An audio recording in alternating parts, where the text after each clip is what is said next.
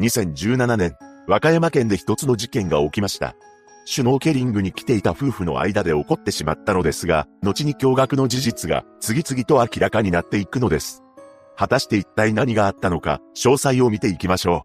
う。後に実刑を受けることとなる男、野田隆は三人兄弟の末っ子として誕生しています。父親は大手の銀行員だったそうで、比較的裕福な家庭だったと言います。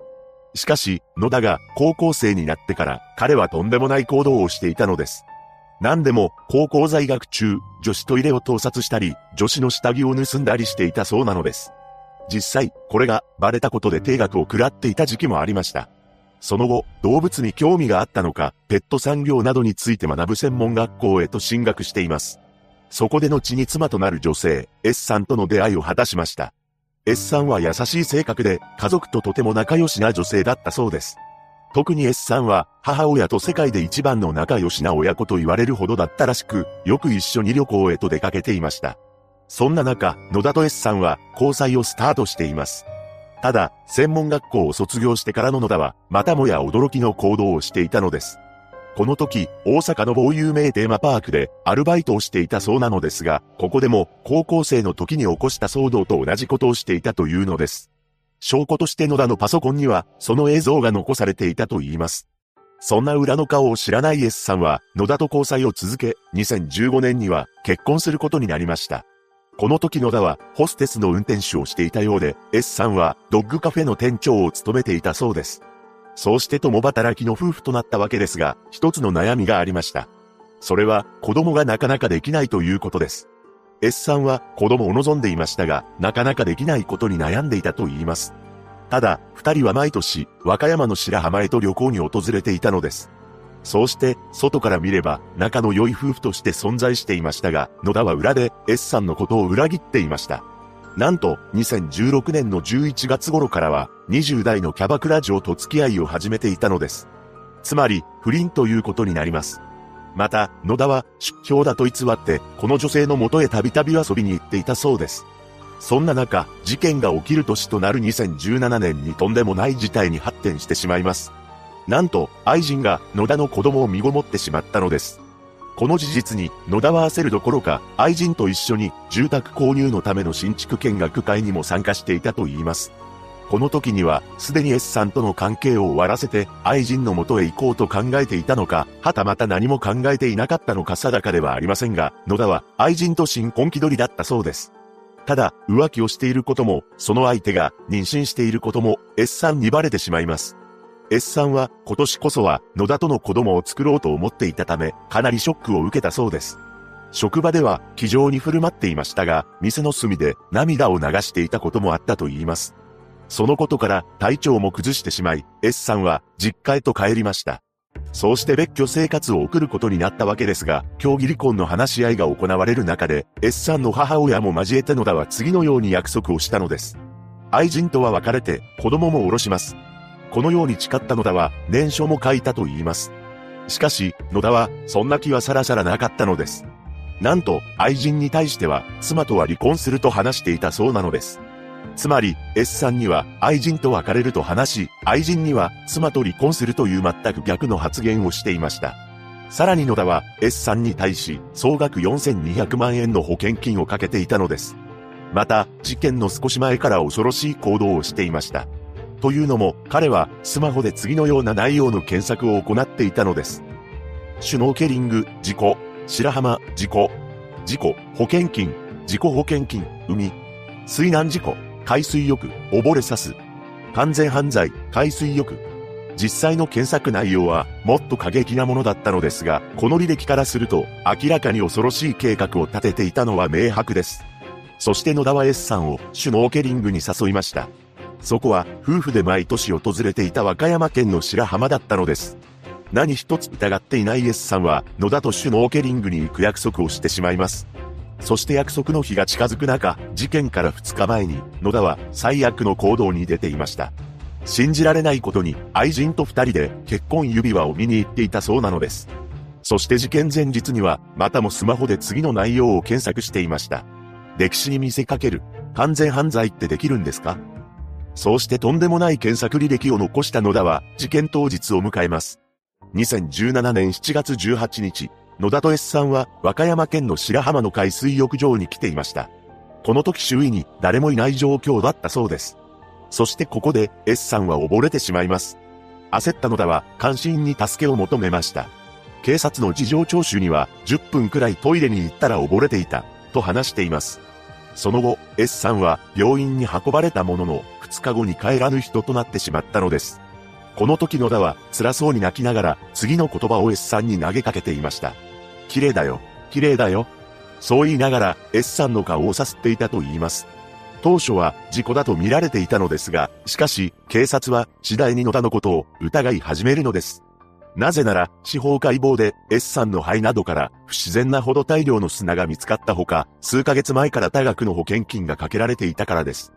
さらに、S さんはスキューバダイビングのライセンスを保持するシュノーケリング上級者でした。そんな彼女が水深の浅い岩場で溺れるわけはなく、本件は事故ではなく事件である可能性が高いと判断していたのです。そんな中、野田はこの時キャバクラの運転手ではなく、ペット用品販売会社で勤務をしていました。そこで彼は真面目に働くどころか、この会社の商品を盗んでメルカリに出品していたのです。その数は500点以上にも上っていたようで、なんと、そこには S さんのアクセサリー扱いかけの香水まで出品されていたと言います。さらに、夫婦で使っていた電子レンジもあったのですが、驚くことに、そこに上げていた電子レンジの写真には、野田と愛人が反射して映り込んでいたそうです。そして、野田の愛人は、事件からおよそ5ヶ月後の12月3日に子供を出産しました。この頃、野田は S さんの保険金請求の手続きを始めています。ここで警察はついに動き出しました。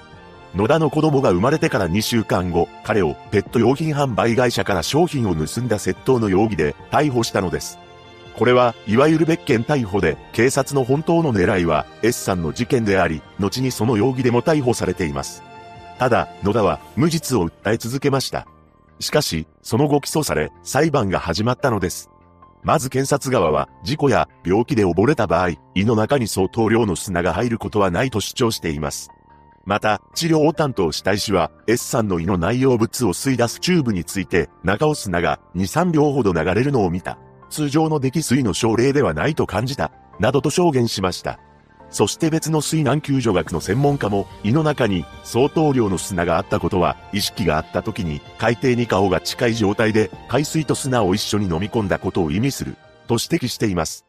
その上で検察は、野田は当初、駐車場や岩場を徘徊していた。S さんが溺れていることを監視員に伝えた時も、S さんを海から引き上げようとはしていなかった。野田は救助活動を行えたはずなのにそれをしなかった。犯行直後の行動は救助を遅らせる不審な行動だ。と主張しました。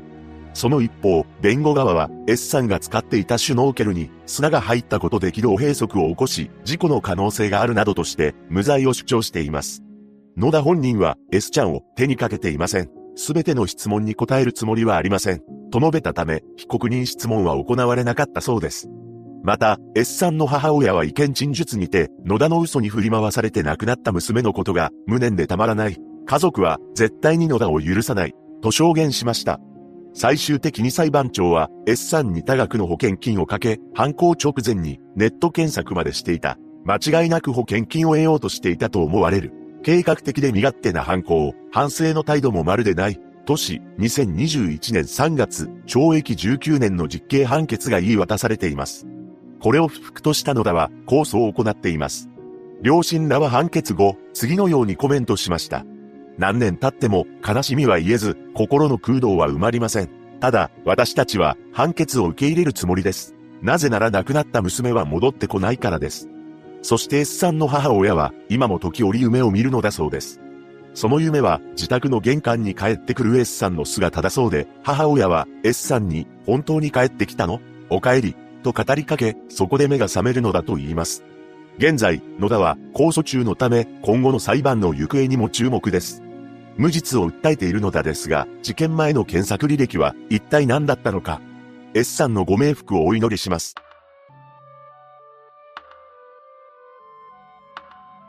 2018年、三重県である事件が起きました。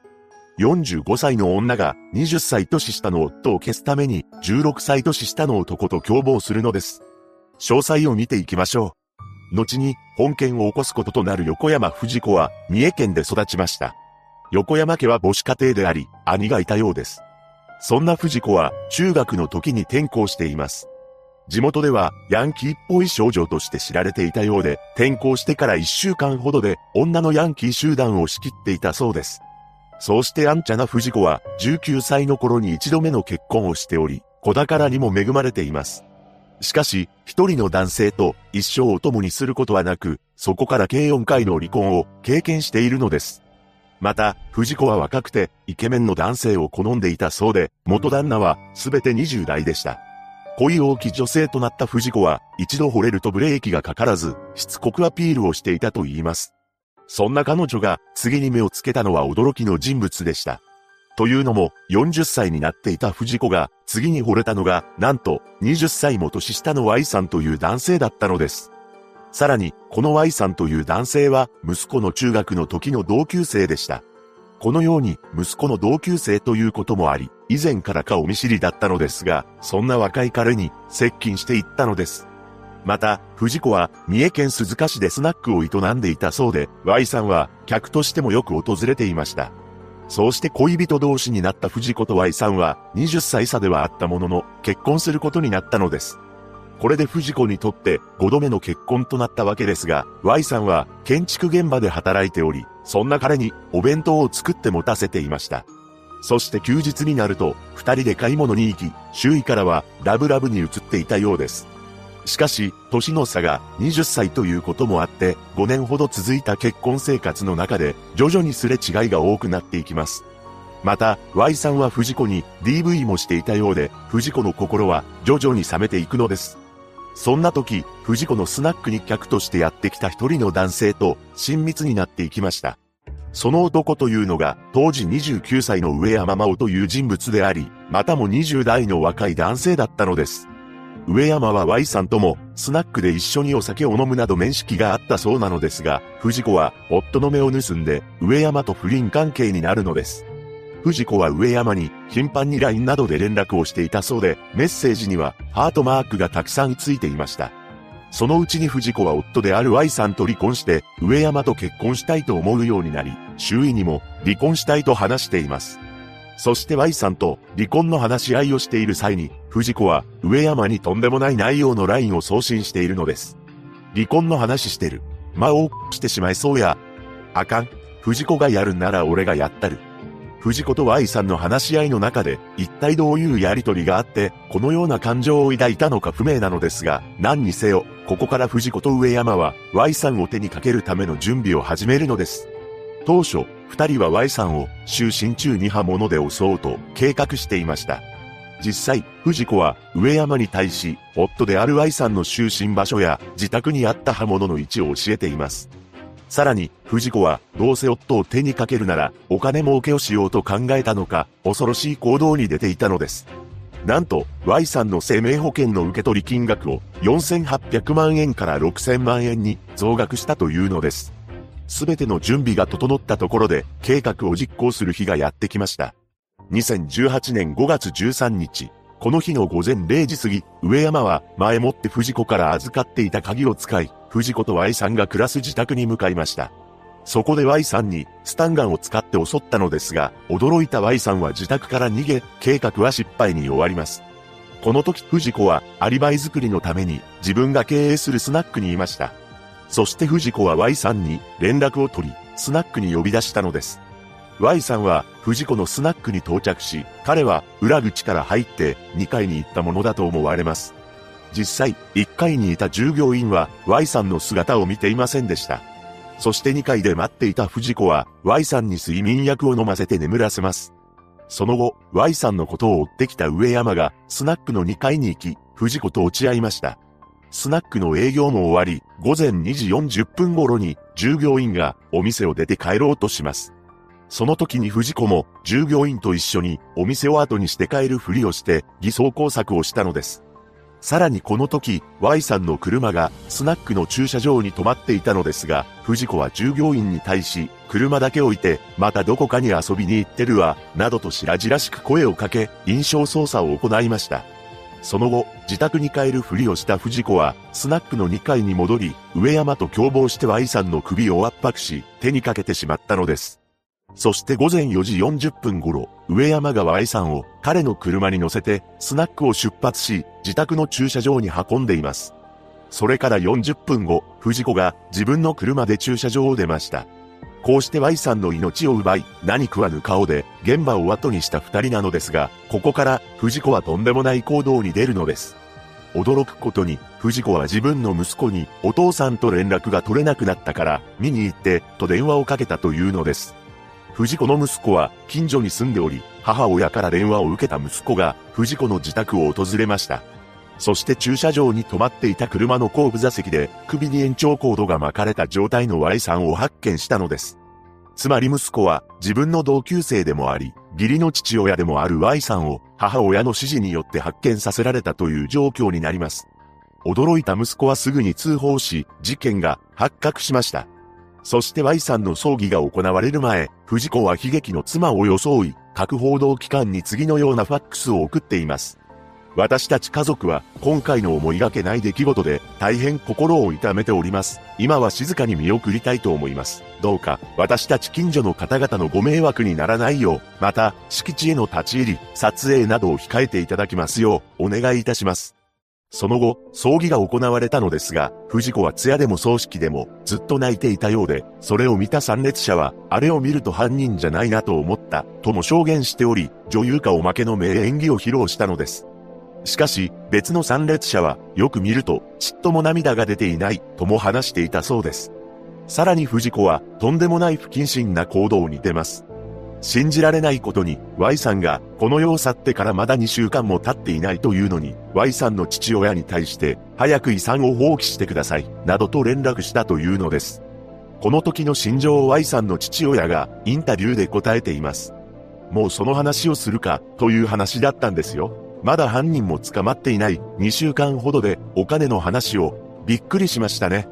このように証言していました。また、事件後に藤子は保険金が下りないなどともこぼしており、事件前にかけていた6000万円は下りなかったようです。そして逮捕前、藤子はテレビの取材に応じており、記者が犯人は捕まっていないですが、どういう気持ちでいますか？と尋ねたところ、言葉では言えませんよね、と答え、次の質問で、犯人に思うことは何ですかと聞かれたのですが、藤子は、としたいですよね。憎いですよね。それが、普通ですよね。などとしれっと答えていました。そうして、まるで事件に関係がないように装っていましたが、警察は着実に捜査を進めており、スナック近くに設置された防犯カメラの映像には、藤子や上山が車で移動する姿がバッチリ捉えられており、2018年7月24日、逮捕されています。これを受けて、第一発見者となった藤子の息子が記者の取材に答えており、衝撃の告白をしていたのです。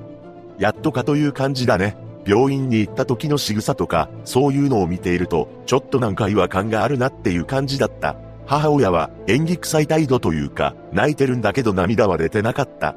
なんと、息子は母親の演技を全て見破っていたのです。そして驚くことに、さらにもう一人逮捕された人物がいました。とんでもないことに、藤子と上山が逮捕されてから約3週間後の8月15日、藤子の実の母親が娘に手を貸していたとして逮捕されたのです。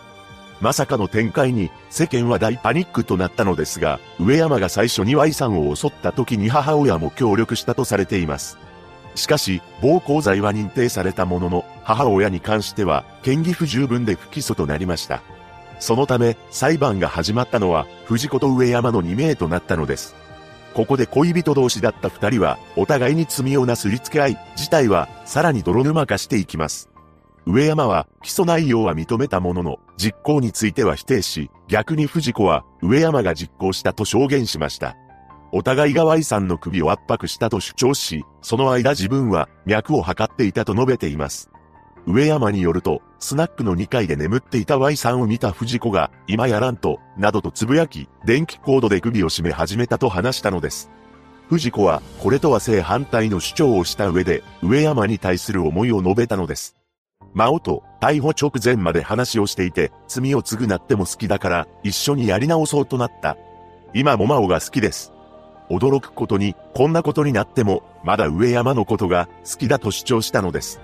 そうして藤子は上山の方を見て、目線を合わせようとしましたが、上山は全く目を合わせようとせず、次のように話しました。最初は藤子をかばっていた。一人で罪を被ろうと思った。だが、離婚の話が嘘だ。騙されていたことが分かった。他にも、おかしなことが分かった。自分の母親からも藤子に騙されていると説得され、ご遺族のためにも本当のことを話そうと思った。そして裁判官は上山に、藤子さんに愛情はあるのか？と問いかけると、上山は、騙された。ありません。ときっぱり答えたのです。その後の判決公判で裁判長は、上山が実行したとは認めることはできないとした一方で、藤子と共謀して完遂したと結論付け、懲役14年を言い渡しています。一方で藤子には懲役15年を言い渡し、控訴はせずに確定しました。若い男のことが大好きな女と協力した男が起こした本事件。他人は騙せても血の繋がった息子は騙せませんでした。被害者のご冥福をお祈りします。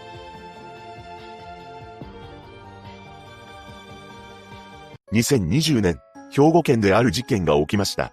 運送会社に勤めていた男が起こしたのですが、裁判で傍聴席に向かい、地獄に落ちろなど、とんでもない言葉を言い放っています。詳細を見ていきましょう。後に、本件を起こした筧真一は、兵庫県の神戸市で育ちました。筧は、双子の弟が一人いたようで、見た目は売り二つだったそうです。また、両親は離婚したのか、父親はいない母子家庭だったと言います。そして筧は弟や母親を大切にする少年であり、小学生の頃から元気で明るい人物でした。実際、小学生時代の同級生によると、双子の弟と共によく放課後に一緒に遊んでいたらしく、荒っぽい性格の印象は全くなかったそうです。また、高校に進学すると、家計と弟は双子でそっくりということもあり、いい意味でネタにされる人気者になっていました。そのようにして、特に問題を起こすこともなく成長していった家計なのですが、本件を起こす13年ほど前の2008年、一度大和運輸で働いていたことがあったのです。この時は、仕事が終わると、会社の同僚と愚痴を言いながら、一服することが多かったようで、突然無断欠勤し、そのまま辞めてしまいました。おそらく会社に対し、何らかの不満を持っていたのだと思われますが、いきなり連絡がつかなくなったそうです。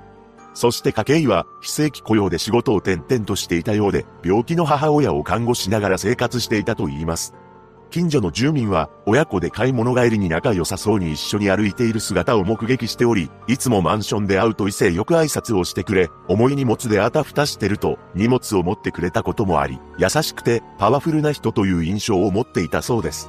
ただ、家計には気が短いという一面もあり、以前勤めていた会社で社長に怒られた際、切れ返してそのまま辞めたこともありました。そして事件の2年半ほど前である2018年頃、再び大和運輸で働き始めます。その時の家計は、おとなしくて引っ込み思案な人物として見られており、仕事に対しては、真面目に取り組む姿が見られていました。上司からも、作業が早いね、と褒められたことがあり、当初は仕事を楽しんでいたそうです。また、70代になった母親、双子の弟と共に、勤務先の集配センターから車で5分ほどの兵庫県神戸市北区の団地で暮らしていましたが、事件から2年前、近隣と騒音トラブルがあったらしく、筧は一人で近くの同じ団地内の別の棟に引っ越しています。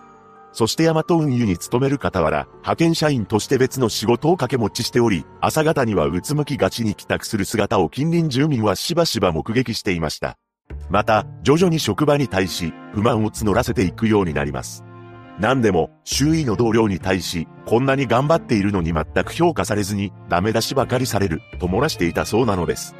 そして事件直前、筧は、知人と飲みに行った席でも、職場に対する愚痴をこぼしていました。そこでは、敬語を使わない役職付きの年下に対して、自分は敬語を使わないといけない、など相当ストレスを溜めている様子だったそうです。そして事件前日である2020年10月5日、ついに職場でトラブルが起きてしまいます。この日、筧は職歴が長い従業員男性の A さんから荷物の仕分け作業が雑だと注意されていました。これに対し筧は怒りを爆発させ、なんと、取っ組み合いになりかけたそうです。この時、現場には、パート従業員の女性、B 子さんも居合わせており、彼女は喧嘩の仲裁に入ったと言います。しかし、その際、筧の手が B 子さんに当たってしまったのです。これを重く見た大和川は、筧に即日解雇を告げました。また、大和川はパート従業員 B 子さんに警察に行って被害届を出すよう促したそうです。ただ、B 子さんは手が当たったのは自分に向けられたわけではないし、自分は武井さんとの関係も悪くないから、途上市に話していたようで、仕方なく神戸北警察署に出向いたと言います。そこで彼女は署員に対し、振り払った手が私の体に当たった。そのことで会社から署に被害届を出すように言われたが、私に向けられた暴力ではなく被害届を出したくない。と相談し、被害届を出さずに帰ったのです。しかし、家計はこの一連のトラブルでとんでもない勘違いをしてしまったのです。なんと、自分が解雇されたのは二人のせいだと思い込んだというのです。そして家計はその日のうちにホームセンターに行き、刃物2本と木製バット1本を購入しています。さらに、自宅に帰った家計は刃物をタオルに突き刺すなどして本件の予行演習をしていました。そして翌日、46歳になっていた家計は恐ろしい事件を起こすのです。2020年10月6日午前4時15分頃、家計は前日に解雇されたヤマト運輸の集配施設、神戸北スズラン大センターに車で到着しました。そして出勤直後の B 子さんに対し刃物で襲いかかったのです。彼女は少なくとも19回攻撃を受けており、その場に倒れました。そこへ A さんがタイミング悪く出勤してきたのですが、車を降りた A さんの耳にギャーッと悲鳴が聞こえます。さらに、彼の目にはとんでもない光景が迫ってきたのです。なんと、筧が右手に刃物を握りながら叫び声を上げ、A さんに突進してきたというのです。揉み合いになる中、A さんは必死に逃げますが、筧はそれを車に乗って追いかけ回しました。さらに、周囲に積み上がる荷物や、事務所の壁に車をぶつけて破壊していったのです。結局フォークリフトなど14台に衝突し、事務所の壁も損壊してしまいました。その一方、なんとか逃げ延びた A さんが通報を入れ、パトカーが駆けつけますが、筧はそのパトカーにもぶつかり、ようやく暴走した車が停車して逮捕されています。筧は逮捕後、解雇されて腹が立っていた、あの二人のせいで首になったと思い、命を奪うつもりだった、などと述べました。そして10月9日、留置先の神戸北警察署から送検された際、筧はとんでもない行動をしています。驚くべきことに、報道陣のカメラに向けて満面に笑みを浮かべながら、ピースサインをしたのです。その後の2022年1月21日、初公判が行われたのですが、筧は一切反省の態度を見せずに、驚愕の発言を繰り返しています。まず、裁判長から名前を聞かれた際には、知らないと言い放ちました。さらに、職業を聞かれた時には、神の使いや、などと意味不明な発言をしています。その後、事件の経緯を検察官が説明していたのですが、筧は、嘘つくんじゃねえぞこらー、などと怒鳴り散らしました。また、被告人質問において、事件の状況を聞かれると、くだらん質問には答えん、男性への命を奪えなかったことが残念でしょうがない、と言い放っています。これに対し傍聴席からは、なめとんか、などと怒号が飛びました。そして恐ろしいことに、パート女性 B 子さんに対しては、何とも思っていない、と供述し、負傷した従業員の男性 A さんに至っては、出所したら手にかける、などと発言し、さらには、傍聴席に向かって、地獄に落ちろ、とばり雑言を浴びせたのです。被害に遭った B 子さんの夫は、法廷に立ち、とても明るく、どんな時も前向きで、大切な存在だった。裁判での被告のふてぶてしい態度を見ると、救いのない地獄にいるような気持ち、と述べられました。その後の論告休刑公判で検察側は懲役28年を求刑し、弁護側は懲役17年が相当と主張していますが、筧は俺を裁いたら世界が終わるぞ、などとまたも意味不明な発言をしています。そして2022年2月3日、判決公判では反省の態度が見られないとして懲役27年を言い渡しました。裁判長は家計に自分の罪を受け止めてくださいと諭しましたが、何？さっぱりわからない。俺の心の神様を怒らせた。もう日本は終わりだ。などと言いながら両手を広げ、一切反省を見せず、この家計の態度に傍聴席からは、死ねやボケと怒号が上がったそうです。また、家計は平定間際、極刑にしてくれたらよかった。喜んで死んでやるよ。神の怒りだ。と発言しました。しかし、その後は、ちゃっかり控訴しています。一人の男が起こした本事件。家計はその後、後半での態度については、極刑になりたかったからや、こんな奴を雇う経営者はおらん、だから命をもって償ってやる。と発言している一方、被害者の B 子さんが自分を辞めさせようとしたわけではないと裁判でわかり、今は申し訳ないと思っている、拘置所で泣いてしまった、と述べたそうです。被害者のご冥福をお祈りします。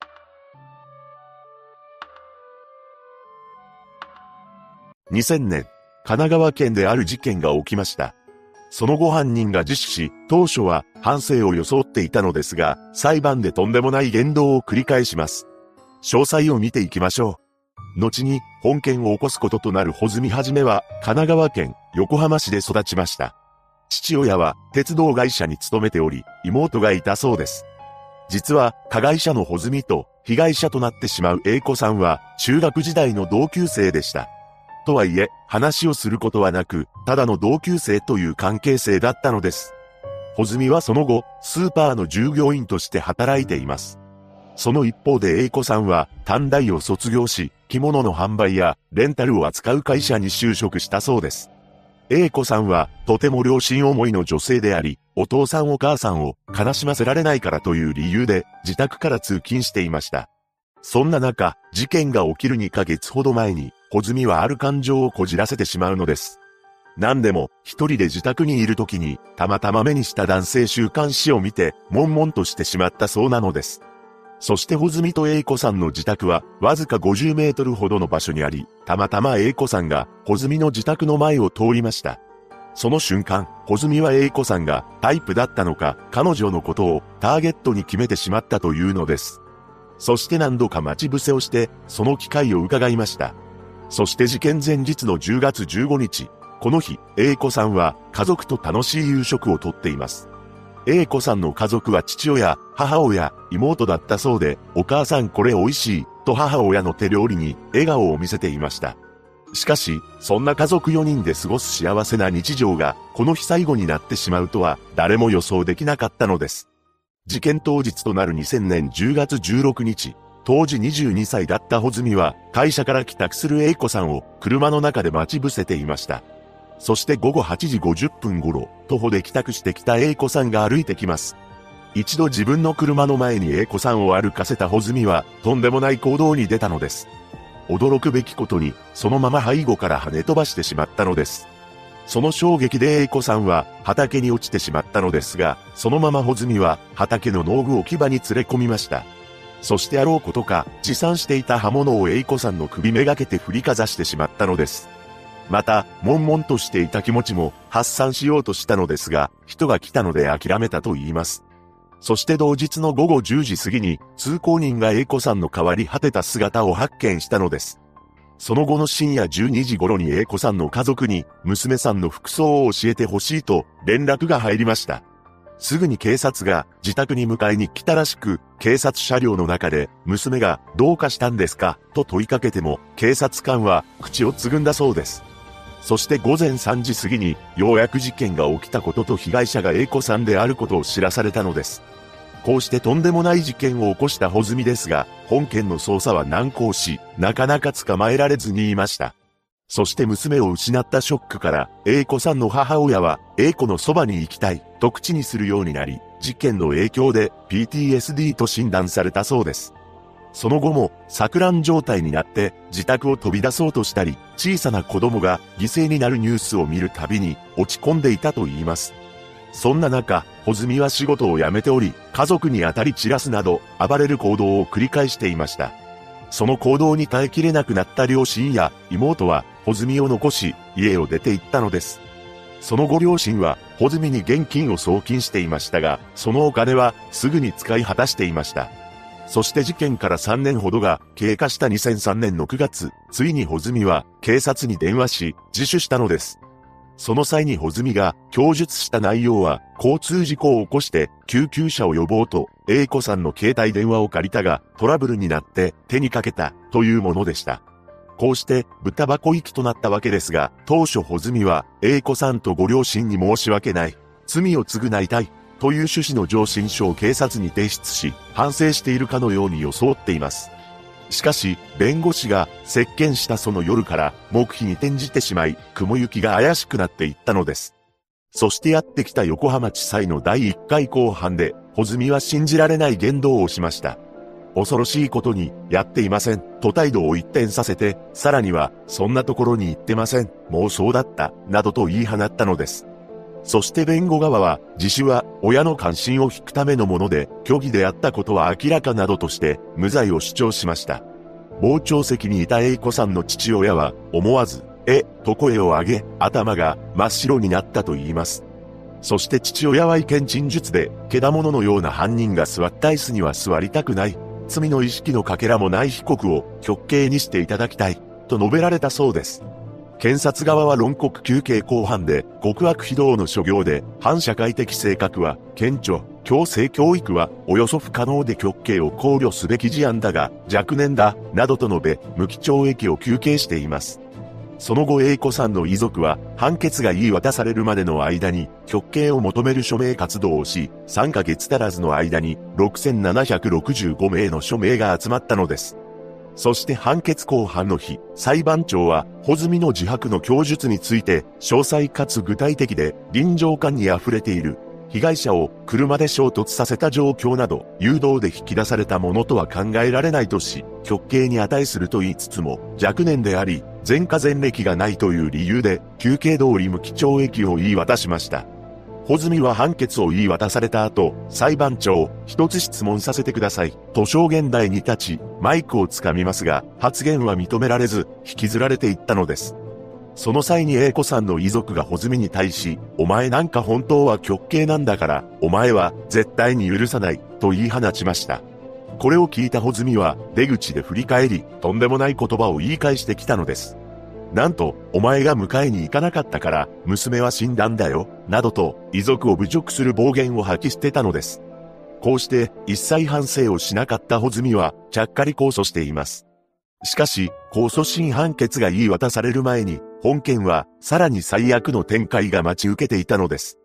2006年8月1日、悲しいことに、A 子さんの母親が、最寄り駅近くの踏切で、電車に接触し、命を落としてしまったのです。遺書はありませんでしたが、遮断機の下には、靴が揃えられていたそうです。A 子さんの母親は、事件からずっと心を病んでいたといい、夜は眠れず、食事も喉を通らずに、体重は10キロ以上落ちていたと言います。また、生き地獄の毎日です。光のない砂漠の中にいるよう、親にとって我が子を奪われることがどれほど辛いか、と声を震わせていました。そして開かれた控訴審判決は、一審判決と同様の判決となり、最高裁でも無期懲役が言い渡されています。その後、英子さんの父親は、穂積を相手取り、5510万円の損害賠償を求め、横浜地裁に提訴しました。この民事裁判でも、穂積は自身の犯行を否定しましたが、横浜地裁も東京高裁も、遺族の請求をほぼ全て認め、約5500万円の賠償を命じる判決が確定しています。ただ、党の本人からは、1円も支払われていません。穂積の父親は、鉄道会社を定年退職し、地元の福島県に戻って、無借金で家を建てて暮らしていると言います。そして、息子の犯行かわからないとして、同様に支払いを拒否しており、謝罪の言葉も何もないそうです。ただ、あくまでも支払い義務があるのは、小積のため、加害者の家族には、法的な支払い義務はありません。一人の男が起こした本事件。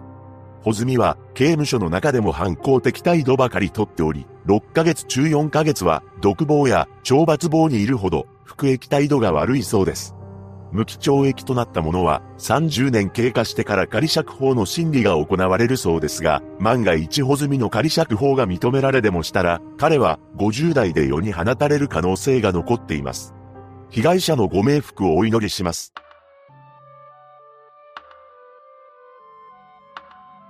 2015年、大阪府である事件が起きました。一人の男が起こしたのですが、その正体は恐るべきものだったのです。詳細を見ていきましょう。後に本件を起こすこととなる水内隆は奈良県にて出生します。幼い頃から剣道を習っていたそうで、礼儀正しく正義感も強い少年だったそうです。そんな水内は、剣道部が厳しいと有名だった高校に進学し、稽古に取り組む毎日を送り、段位は5段にまでなっていました。また、3つ下には弟もいたようで、この弟も剣道のインターハイ選手だったと言います。そんな兄弟を両親は自慢の息子だと思っており、遠方の試合があると、夫婦揃って泊まりがけで応援に出向いていたそうです。そうして剣道を頑張っていた水内は、身長183センチ、体重89キロと体格も大きく育っていき、やがて剣道の成績が認められ、ある職業に就きました。それは警察官です。彼は大阪府警に採用され、事件当時は大阪府警巡査長となっていました。その後、震災復興支援の関係で宮城県警に出向することになります。そこで後に被害者となってしまう A 子さんと出会うのです。A 子さんは高校のバレーボール部で県大会優勝するなど、運動が得意な女性であり、当時は大学生でした。彼女は祖母と母親を癌で失った経験から一人でも多くの患者やその家族の力になりたいと考えていたそうで社会福祉士を目指し大学では社会福祉論を学んでいました。そんな英子さんは2013年4月仙台市内で開かれていた町コンに参加したのです。ここで一人の男から声をかけられました。学生さん。この声をかけてきた男こそが水内隆だったのです。英子さんが席に着くなり、積極的に声をかけてきたそうで、水内に対する初めての印象は次の通りでした。目と鼻がくっきりしていてイケメン。チャラくて女性慣れしている感じ。ガツガツしていて、まさに肉食系男子。そう思った英子さんに対し、水内はすぐさま、LINE の連絡先を交換しています。そして待ちコンが終わると速攻で飲みに行こうとメッセージを送り、そのまま仙台駅近くの居酒屋で二次会を行いました。そこで水内は彼女の身体にベタベタするなど、とんでもない行動をしていたわけですが、英子さんはこれを嫌がっていたそうです。そのように英子さんは水内のことを最初は苦手なタイプだと思っていたのですが、何度か遊ぶうちに悪い人ではないと判断したようで、あれよあれよという間に彼のことが好きになっていました。そして英子さんは友人に対し、初めて自分から好きになったと話していたそうです。そして出会いから数週間後、水内は英子さんに交際を申し込みました。積極的な彼のアプローチに負けてしまったのか、英子さんは彼との交際をスタートしてしまったのです。しかし、この男が交際を申し込んだのは恐るべき理由だったのです。なんと、性行為をしやすいからという理由だけで彼女に交際を申し込んでいたそうなのです。ただ、水内はこの時すでに驚きの事実を隠し持っていました。信じられないことに、水内には大阪に彼女がいたというのです。そう、この男にとって、英子さんは浮気相手だったのです。そんなことを知る由もない英子さんは、彼と付き合ったことに幸せを感じ、山形の実家にも警察官である水内の存在を報告しています。しかし、そんな幸せは半年として続きませんでした。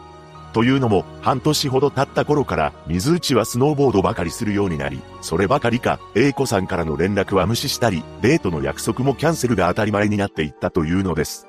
極めつけは、この年の12月でした。何でも、A 子さんは12月が誕生日だったそうなのですが、水内は彼女である A 子さんの誕生日を祝うどころか、遊ぶことすらもなく、プレゼントももちろんなかったそうなのです。このことに悩んだ英子さんは、友人に、どうせ私は、仙台の女なのかな、と打ち明けていました。そんな中、英子さんは、必死に勉強に取り組み、社会福祉士の資格を取得しています。そして彼女は、大阪市東住吉区のがん治療の拠点病院に、ソーシャルワーカーとして就職が決定したのです。仙台から大阪に移住することについて、英子さんは、父親に次のように話していました。彼を追いかけて、大阪に行くわけじゃない。もともと神社や仏閣が大好きだから関西に住みたい。この言葉が真実なのかどうか定かではないですが、就職を機に大阪に移住することを決断したようです。そして2014年の春から大阪で勤務を開始し、彼女はおおらかな性格で上司からも同僚からも慕われていたのだと言います。そして時を同じくして水内も宮城県警への出向を終え、大阪に舞い戻ってきました。しかし、英子さんに対する水内の態度は冷たいままであり、なんと、大阪の住所すら教えてくれなかったと言います。ようやく二人が大阪で再会したのは6月のことであり、いきなり水内が英子さんのマンションに押しかけてきたそうです。その理由もひどいもので、先輩と飲みに行った帰りに終電を逃してしまい、帰るのが面倒になって英子さんのことを思い出したからというものでした。このように粗末な扱いを受けていた英子さんは、ついに別れを決意し、別れ話を切り出しました。しかし、水内はとんでもない言葉を言い放つのです。別れへん。俺のこと好きやろ別れられへんやろこの言葉に英子さんは涙が溢れてしまい、別れることはできなかったと言います。英子さんはそれほどまでに好きだったようで、それを水内も分かっており、彼女の心をもて遊んでいたのです。実際、A 子さんを行きつけの居酒屋に連れて行き、後輩とも引き合わせて3人で食事をするなどしており、これに A 子さんは彼女として紹介してくれたのだと感じていたのかもしれません。ただ、この年のクリスマスも会ってもらうことはできず、かといって別れることもできない A 子さんの精神は、どんどん疲弊していくのです。このように付き合っているのかどうかもわからない関係が続いていた二人ですが、2015年1月12日、A 子さんはあらぬ事実を発見してしまいます。彼女はこの時、Facebook を見ていたのですが、水内の知人のページを見つけました。そこで衝撃の光景を目の当たりにします。なんと、水内が別の女性と結婚している披露宴の写真を見つけてしまったのです。恐ろしいことに、水内は、もともと付き合っていた女性と2014年8月に結婚しており、警察関係者200人が出席した合成な披露宴を行っていました。さらに、水内は、他にも、女性と交際しており、英子さんや、妻を含めると、全部で7名と付き合っていたというのです。水内の同僚らも、この状況を把握していたと言います。つまり、この男にとって、英子さんは、複数交際しているうちの一人であり、さらには、結婚したという事実を隠して、付き合いをダラダラ続けていたに過ぎない相手だったのです。実は、水内は結婚式の二次会の時に、結婚式の写真を Facebook などに投稿しないように知人に頼み込んでいたのですが、そんなことを知らない出席者の一人が、Facebook に写真をアップしてしまいました。これに深く傷ついた A 子さんは、自分の Facebook に都合の悪いことは気づかないふりをしてきた、という内容の書き込みをしています。これを知った水内の知人が、水内に報告しました。そこで知人は、そろそろ止めないと、非、服でトラインを送り、水内は、大噴火やな、と返信しています。そうして何の危機感も持っていなかった水内ですが、A 子さんは1月21日、再び自身の Facebook に次の投稿をしたのです。社会的制裁を受けてもらう。これを知った水内は、ようやく事態の重さに気づき、A 子さんに LINE を送りますが、彼女から返信は来ませんでした。そして水内は知人に相談するのですが、その時の LINE の内容は次の通りです。やばめやろ。かなりな。このことは妻にも内緒な。やめたら笑い話にして。言うわけないやろ。失敗したな。てか存在忘れてたわ。そしてこのまま A 子さんを放置すれば、剣道を続けたいという夢や、妻との将来がパーになると思い、A 子さんのマンションに足を運ぶのです。事件当日となる2015年1月24日、この日の午前7時45分、水内は監視カメラを気にしてか、黒のフードとマスクで顔を隠し、A 子さんの住むマンションに到着しました。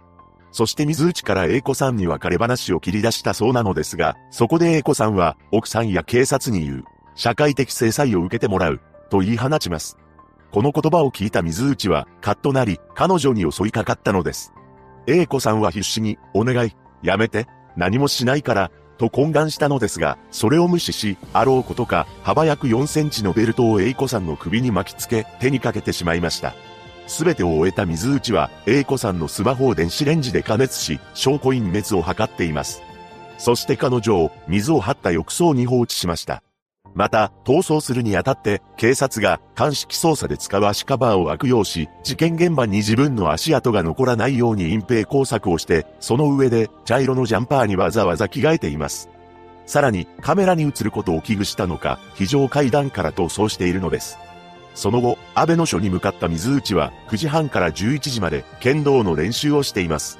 その一方、いつもは修行の45分前には出勤してくるという A 子さんが出勤してこないことから心配した勤務先がマンションの管理会社に連絡を行いました。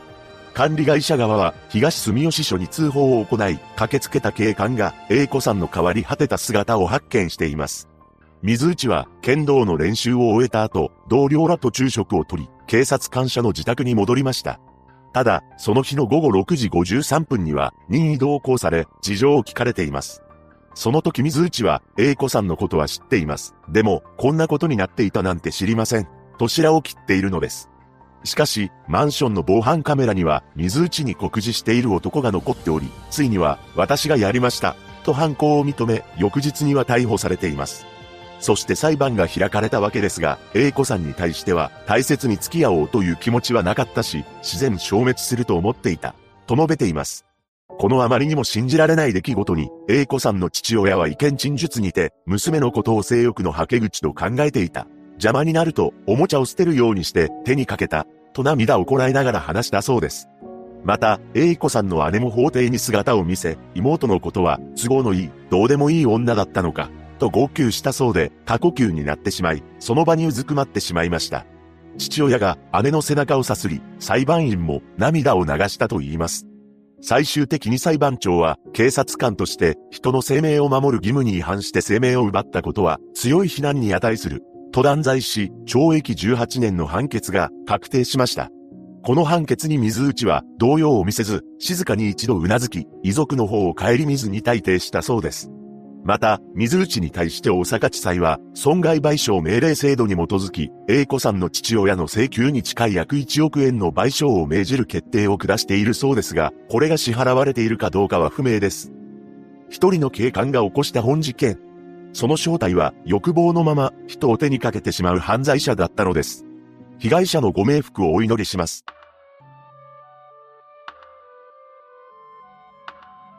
2017年、茨城県日立市である事件が起きました。一人の男が起こしたのですが、被害者となったのは、妻子6人だったのです。詳細を見ていきましょう。後に、本件を起こすこととなる小松博文は、1984年、東京都江戸川区で出生します。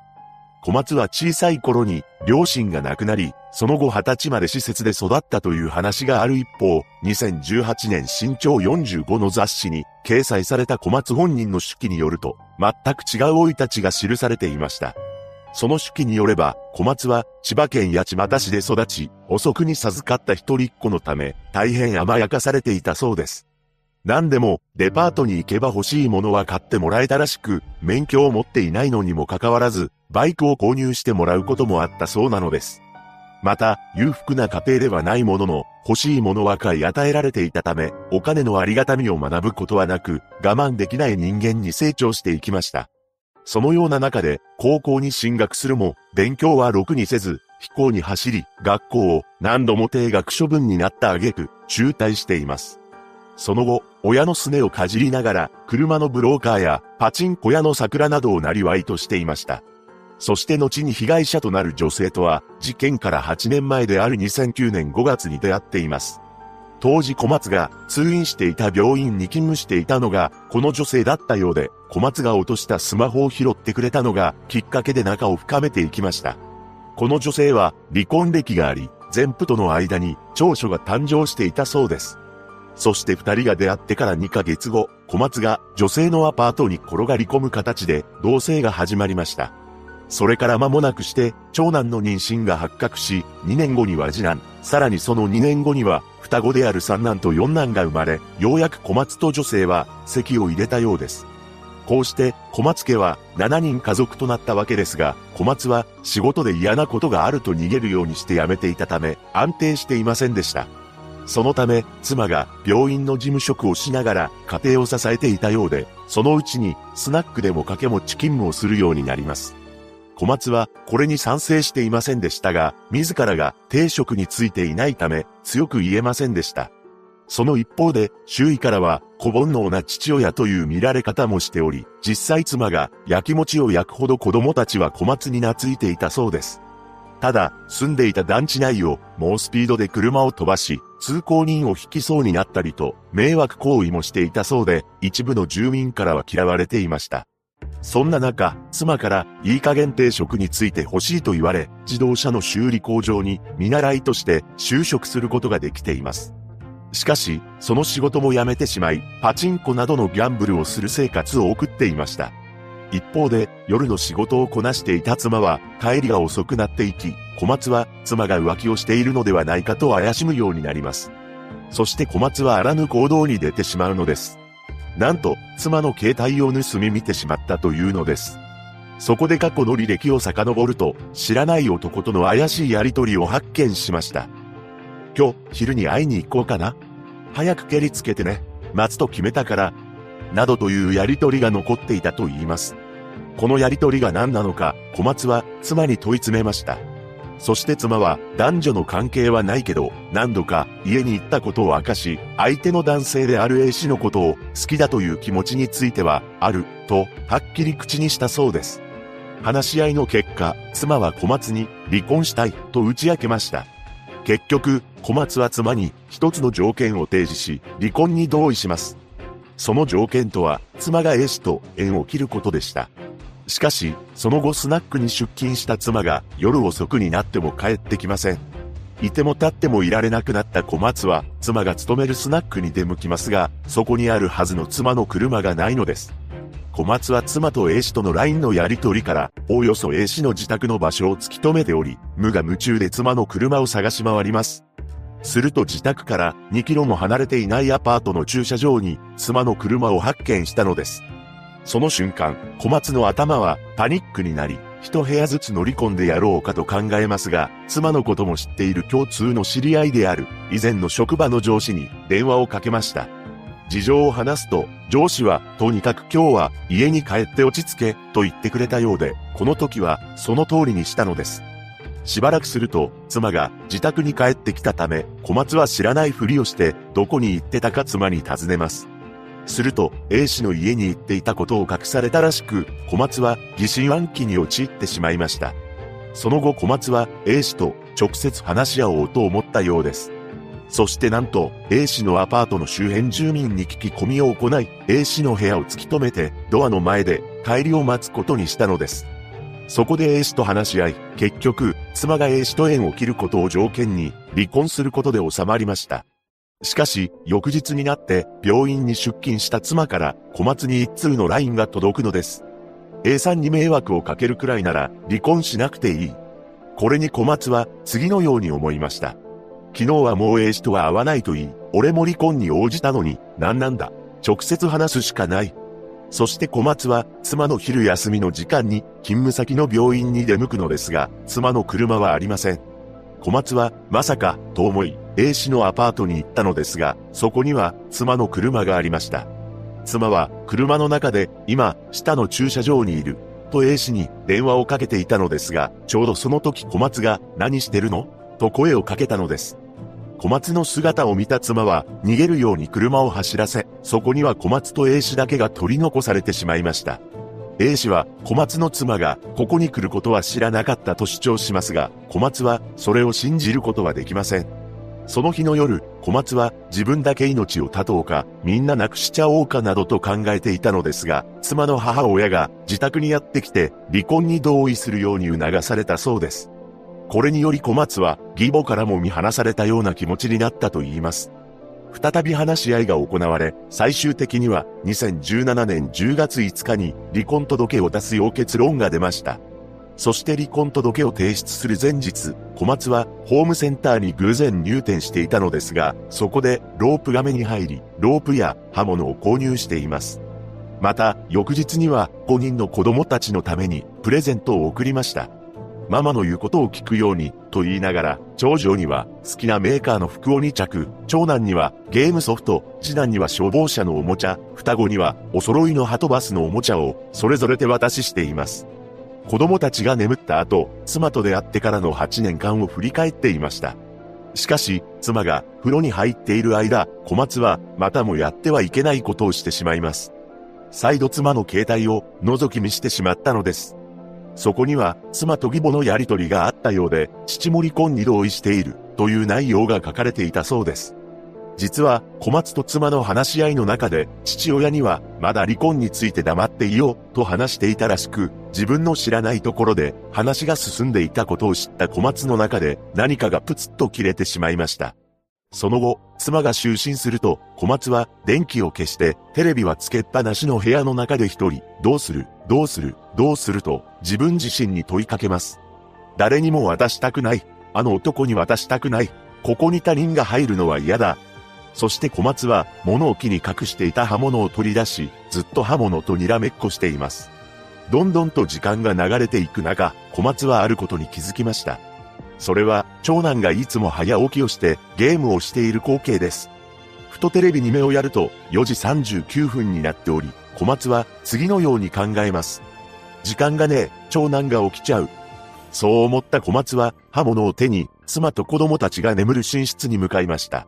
そしてあろうことか妻に刃物を振り下ろしてしまったのです。それから子供に対しても襲いかかったのですが、小松は記憶が抜けているらしく、次に覚えていることは、布団にガソリンを撒いている場面でした。そして玄関先で紙をビリビリに破き、ライターで火をつけたのです。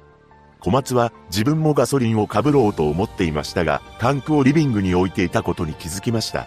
その時すでに小松の足が燃え始めており、パニックになった彼は、外に飛び出したのです。その後小松は公園に行き、自ら命を絶とうと考えますが何もできず、午前5時頃、日立署に自首しています。その際、泣きながら、ごめんなさい、ごめんなさい、と繰り返していたそうです。これにより、33歳の妻、7歳の長男、5歳の次男、3歳の双子である三男と四男が亡くなり、意識不明だった11歳の長女も搬送された病院で帰らぬ人となってしまったのです。その後、刑事責任能力を問えると判断され、起訴されたのですが、2018年11月26日、日立署に交留されていた小松は、持病の肺高血圧症によって倒れてしまいます。そしてなんと、後遺症により、記憶の一部が欠落してしまったのです。小松は記者の面会に対し、じ、随、事件後の記憶がほとんど抜け落ちてしまって、なぜ自分がこうなってしまったのかがさっぱりわからないんです。と話しています。その後、弁護人は小松には訴訟能力がないと主張しますが、その訴えは退けられ、裁判が行われました。そして2021年6月17日、論告休刑公判が開かれ、検察官は小松に極刑を求刑し、弁護側は控訴棄却を求めたのです。控訴棄却とは裁判自体を打ち切ってしまう制度のことなのですが、仮に控訴棄却とならない場合でも、事件当時は責任能力に問題があったとして、無罪または刑の減刑を求めました。そして被害者となった妻の父親は小松に対し残りの人生を全てかけても許さない。一日も早く永遠に私たちの前から消えてほしい。と訴えたのです。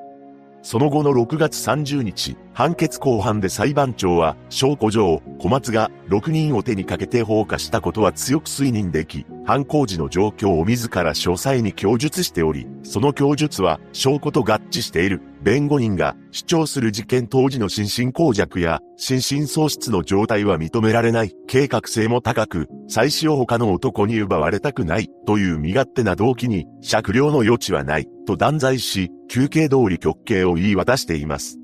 小松は判決を不服として翌日には控訴しました。また、本件に関して次のように述べています。浅ましくも子供に会いたい、寂しいという気持ちが湧き上がる。起きたら元に戻っていたらと願ってしまう。正直、極刑は恐ろしいです。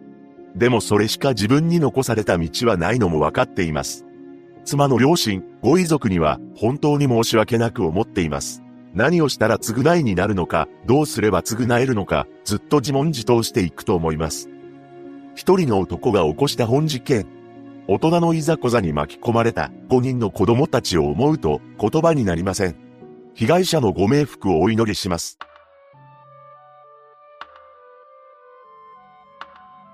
2019年、岩手県である事件が起きました。一人の男が夫婦生活に限界を感じ、引き起こされてしまったのです。詳細を見ていきましょう。後に本件を起こすこととなる千葉祐介は岩手県平泉町で出生します。彼は三兄弟の次男であり、五人家族だったそうです。家族との関係は良好で穏やかな性格に育っていきます。実際、周囲の人物は彼が怒った姿を見たことがなかったほど温厚だったのです。しかし、千葉自身は感情を表に出すのが苦手なだけで、本当は怒りの感情を持つこともあったと言います。そんな彼は、喫音症を持っていました。喫音症とは、話を始めるときに最初の一音が詰まったり、同じ音を繰り返したりする言語障害のことです。彼は緊張が高まると症状はひどくなり、どもることも多かったそうですが、それで周囲から仲間外れにされることはありませんでした。そして学生時代にはおとなしいグループに属しており、あだ名はユーポンだったと言います。中学時代にはバドミントン部に所属し、そこでも怒った姿を見た友人はいませんでした。そして高校を卒業すると輸送容器をメインに扱う製造会社に就職しています。この会社には事件を起こすまで勤務することになるのですが、勤務態度は非常に真面目で、残業があっても嫌な顔せずに働いていました。また、同じ会社に20年ほど勤めていましたが、トラブルや遅刻もなかったそうです。ただ、仕事でミスをすると固まってしまい、その失敗を取り返そうとして、さらに失敗をするなど、不器用な面も持ち合わせていたと言います。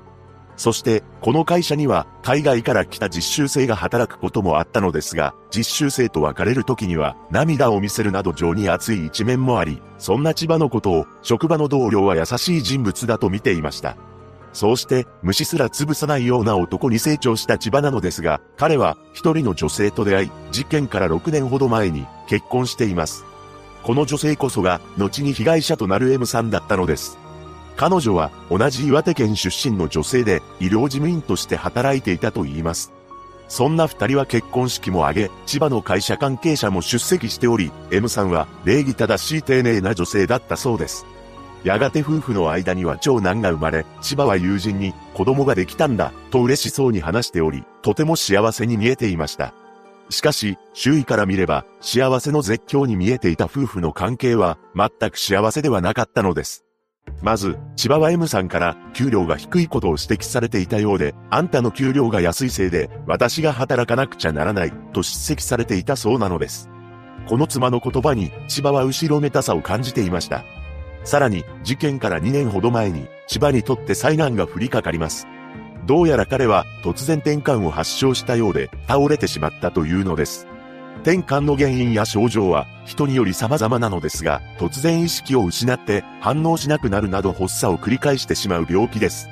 これにより千葉は車の運転を医師に止められてしまいます。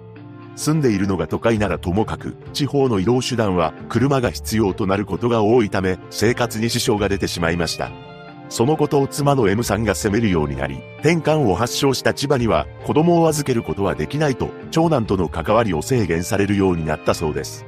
これに千葉は劣等感を抱くようになりました。また、M さんは仕事の同僚にも夫が運転できなくなったことを愚痴っていたそうで、そればかりか次の言葉を言い放っていたというのです。長男は私に似ているから大好き。少しでも夫に似てたら育てたくない。長男のために二人目の子供は欲しいけど、夫とは夜の生活を送りたくない。これは、後に職場の同僚が証言した内容なのですが、この言葉からもわかるように、妻の M さんは千葉に対する気持ちが冷めていたのかもしれません。こうした態度が千葉本人にも向けられていたのか、妻と自分の関係性をまるでお嬢様と召使いだと感じていたそうです。そして千葉は周りの夫婦はなぜ仲がいいのか不思議にも思っていました。そんな中、ある日、千葉は見てはいけないものを見てしまうのです。それは、妻の日記でした。そこにはとんでもない内容が綴られていたのです。もっと給料が高い男と結婚すればよかった。この結婚は失敗。こんな言葉が書かれた日記を見ても、千葉は離婚を考えなかったと言います。なぜなら、自分の両親と妻の両親が非常に仲が良く、親族たちの関係を壊したくなかったからです。それに加え、離婚してしまうと、長男と会えなくなる可能性もあったため、離婚するという選択肢は考えられませんでした。そうして自分さえ我慢すればいいんだという考えにたどり着いた千葉は、妻の気を引こうと動き出します。まず、妻を旅行に連れて行き、それだけでなく、高価なプレゼントも送っていました。しかし、給料の少ない千葉が旅行やプレゼントを送るために、あらぬことをしでかしていたのです。なんと、借金していたというのです。さらに、旅行のために借金していたことが、妻の M さんにバレてしまうのです。これは、2019年5月5日のことであり、当然のように M さんは、千葉のことを追求していきます。そして彼女は、サラ金に手をつけるなんて、人間のクズだ、と言い放つのです。このように、妻の気を引こうと取った行動が、あだになり、さらに夫婦関係は悪化していくわけですが、そんな中、できるものができてしまいます。夫とは夜の生活を送りたくないと同僚に話していた M さんですが、新しい命がお腹に宿っていることが発覚するのです。ただ、千葉は二人目の子供を妊娠したと知っても、次のように考えてしまいます。人間のクズの子供にしてしまった。こうして自分のことを情けない、不甲斐ないと思い詰め、自ら人生の幕を下ろそうと考え込むようになるのです。このように最悪な精神状態のまま、ついに事件が起きてしまいます。事件当日となる2019年5月31日、この日、千葉は M さんから車の運転ができないことや家事をしないことを責められていました。そして M さんが、あんたのせいで私の人生はめちゃくちゃになった。あんたのせいで恥をかかされていると言い放ってきます。これに対し千葉は、あまりにも妻といる時間が苦しい。今までの努力は全て無駄だ。妻がいなくなれば楽になる。と考え、夫婦生活の全てに絶望し、限界を迎えてしまうのです。そして化粧中だった M さんに気づかれないよう、後ろから彼女に近づいていきました。恐ろしいことに、妻に忍び寄る千葉の手には、延長コードが握られていたのです。そうして M さんに襲いかかり、二人は揉み合いになりますが、その時 M さんは、自分がこれからどうなるのか悟ってしまったのか、理由を聞かせて、と問いかけてきました。千葉は M さんに、仮面夫婦だからどうにもならない、ごめん、と言い放ち、そのまま握りしめた延長コードに精一杯力を込めてしまったのです。その後、冷たくなった M さんを布団カバーに包み、クローゼットの中に隠しています。ここから千葉は、犯行がバレないようにするため、今どこにいた？無事だよね、連絡ください。などと白々しく M さんの LINE に送信し、偽装工作をしました。そして翌日の夜、当時3歳になっていた長男が寝言で、ママ、ママ、と言ったのを聞いた千葉は、息子から母親を奪った重さを痛感したと言います。しかし、千葉は自首をするどころか、とんでもない思考に行き着くのです。息子のために捕まるわけにはいかない。母親を奪ってしまった分、幸せにしなければ、そうして逆に捕まらない決意を固めた千葉は、事件から3日後の6月3日に、またもラインを送信しています。体は大丈夫なの？驚くべきことに、M さんがクローゼットにいることを知りながら、妻の体の心配をしているふりを続けた千葉は、翌日の6月4日に捜索願いを提出しました。この時千葉は5月31日の朝、妻と口論になって出て行った LINE を送ったけれど既読にならない、などと警察に話しています。当初本件は、ただの夫婦間の血は喧嘩による家出だとされており、千葉の言葉を信じた親族らは、必死になって M さんを探し回りました。さらに、千葉も怪しまれないようにするためか、奥さんを探しに行く、などと会社に申し出て、欠勤することもあったと言います。また、探偵を雇おうかな、とも話していたようで、演技を続けていたのです。そんな中、事件から1ヶ月も経つと、ある問題が千葉を襲います。それは匂いです。玄関まで匂いが充満するようになっており、そろそろ捨てないと、と考えました。そして7月2日、岩手県奥州市の音羽山に M さんを運び、山林に放置しています。それから5ヶ月後の2019年12月頃から千葉は長男を連れて実家に戻り、しれっと生活を送り始めたのです。周囲からは、妻が家出して、男で一つで働きつつ長男を育てるいいお父さんという見方をされており、もちろん家族も子育てに協力して、M さんの帰りを待っていました。そうして親族たちは、千葉に裏切られていることも知らずに過ごしていたわけですが、2020年4月、ついに M さんが発見されます。発見したのは、付近を散策していた人であり、その後 DNA 型鑑定で、身元が M さんだと判明しました。妻が見つかったと知らされた千葉の内心はわかりませんが、葬式では涙を流すなど、渾身の演技を披露しています。さらに、メディアに対し、突然のことにショックを受け、全員が大変心を痛めております。なぜこのようなことになってしまったのか、その経緯を一刻も早く知りたい、などとコメントを発表したのです。その後、警察の捜査が始まるわけですが、その中で千葉が怪しい行動をとっていたことが判明していきます。まず、M さんの行方不明届が出された2019年6月4日、千葉のカーナビには、一関市などを広範囲に周回した記録が残っていたため、不自然だ、と捜査員は感じており、さらに、千葉が M さんの衣服や結婚指輪を売り払っていたことも発覚していきます。こうして捜査員が、夫である千葉に疑いを強めていく中、彼の誕生日会が家族たちの中で行われていました。この時に自分の言葉を信じて疑わない家族の姿を見た千葉は、これ以上罪からせを向けてはいけないと、犯行の全てを自白する覚悟を決めたそうです。その翌日である2020年10月14日、彼は警察に任意で事情を聞かれています。地元の住民は、やっぱり、と思った方もいるようですが、彼の父親は、決して息子がやったものではないと信じて疑いませんでした。実際、父親に対するインタビューでは、夫婦仲は良かったと思います。子供が一人いるし、お腹に二人目の子がいたみたいです。息子は、温厚で真面目で、責任感が強い性格でした。家族は、息子が犯人ではないと信じています。と語っています。また、家族の中には、自白を強要されたのではと、千葉のことを信じている人もいました。しかし、そのうちに千葉は、M さんを手にかけたと自白し、逮捕されたのです。これを受けた家族は残念で言葉がありません。まさかそんなことがと信じられない気持ち、ただそれだけです。本当に何を信じていいかわからず、夜も眠れません。すいません本当に、もう言葉が出てこないんです。と大変なショックを受けていました。このように千葉と M さんが仮面夫婦だったということを誰も知らなかったことから、千葉が夫婦の関係を誰にも相談できていなかったのだろうと思われます。その後、森岡地裁で開かれた初公判で、裁判長から名前を聞かれると、震える声で小さく、千葉祐介です。と答え、基礎事実について、弁解したい部分はあるか問われると、ありません、と告げました。法廷には、上場証人として、千葉の兄も出廷し、なんて馬鹿なことをしたのか、と怒りをあらわにしましたが、どんなことがあっても、お前の兄だ、と述べています。そして検察側は、犯行対応は悪質であり、身勝手で短絡的、強い非難に値する行為として、懲役18年を求刑し、弁護側は、妻から病気のことなど、自分ではどうしようもないことを非難され、精神的に追い込まれており、懲役5年から7年が相当であると主張しました。その後の2021年6月2日、判決公判で裁判長は、1ヶ月余りにわたり自宅に隠し、周囲には、妻が家でしたと、嘘を言い続けたことは、到底正当化できるものではなく、冷酷だとした一方で、被告ばかりを一方的に責めるのは、相当と言えないとし、懲役14年の判決を下しています。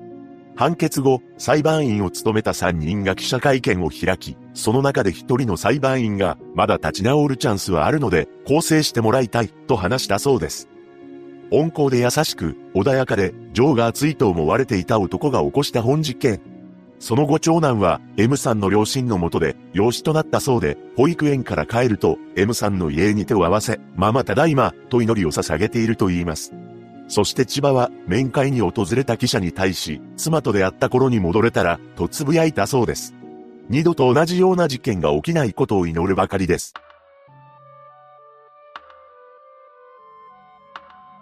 1981年、佐賀県である事件が起きました。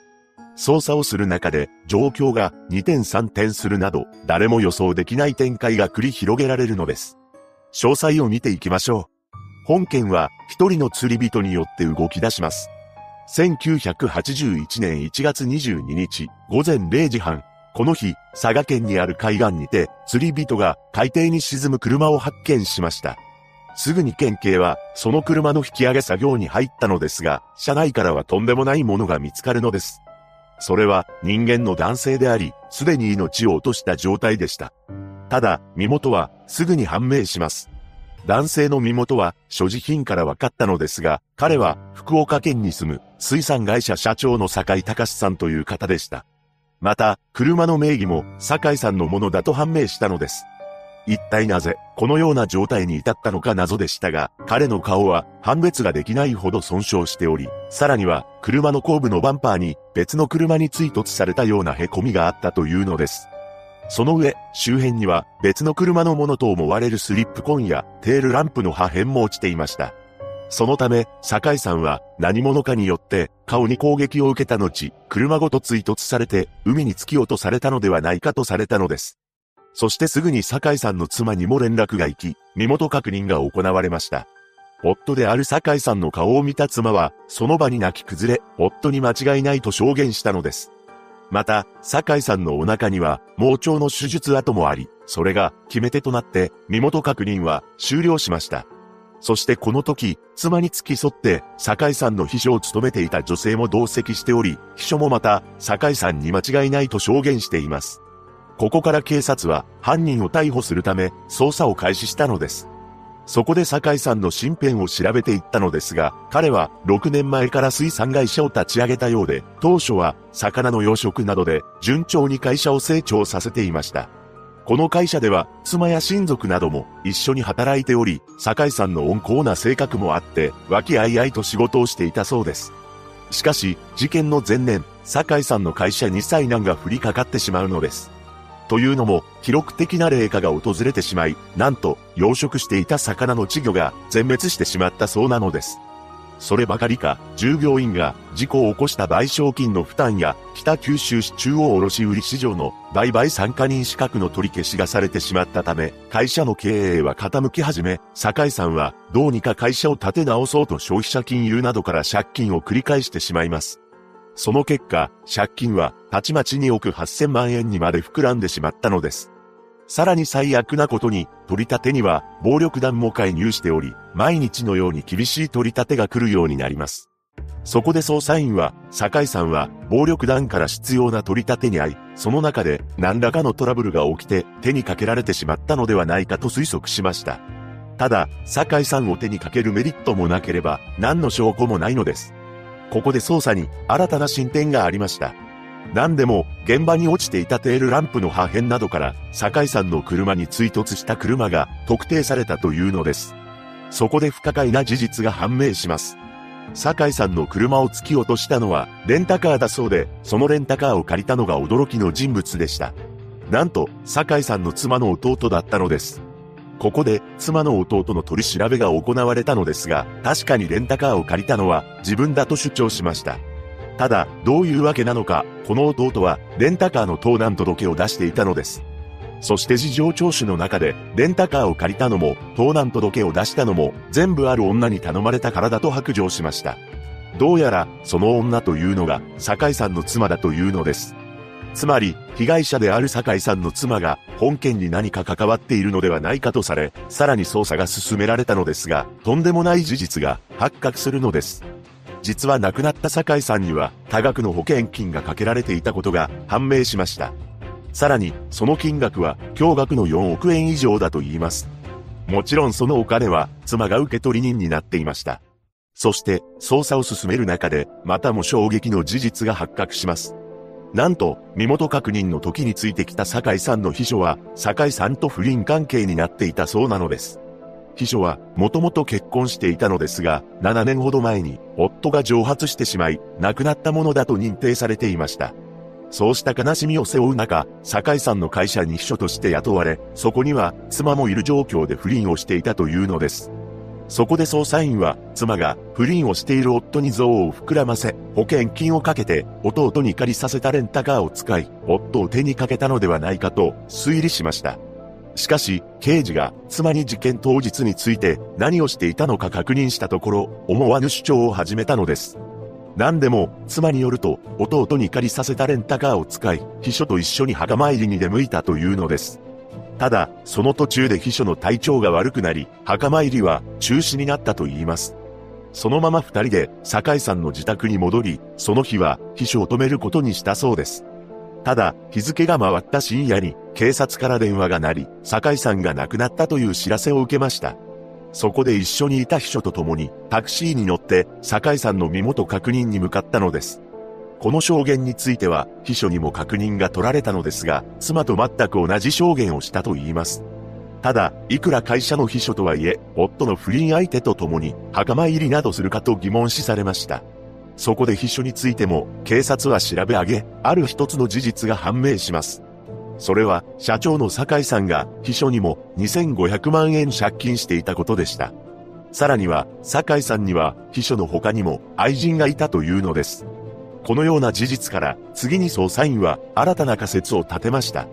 妻が夫にかけた保険金のいくらかを秘書にも分け与えると誘い、秘書と共謀して夫を手にかけたのではないだろうか。取り調べでは、二人は口裏を合わせて事件当日に墓参りに行ったなどと嘘をつき、アリバイを主張しているのではないか。そう考えた捜査員は二人に突きつけますが、二人ともそんなことできるはずがないと完全否認したのです。その後、周囲の聞き込み調査を行っていく中で、新たな事実が判明しました。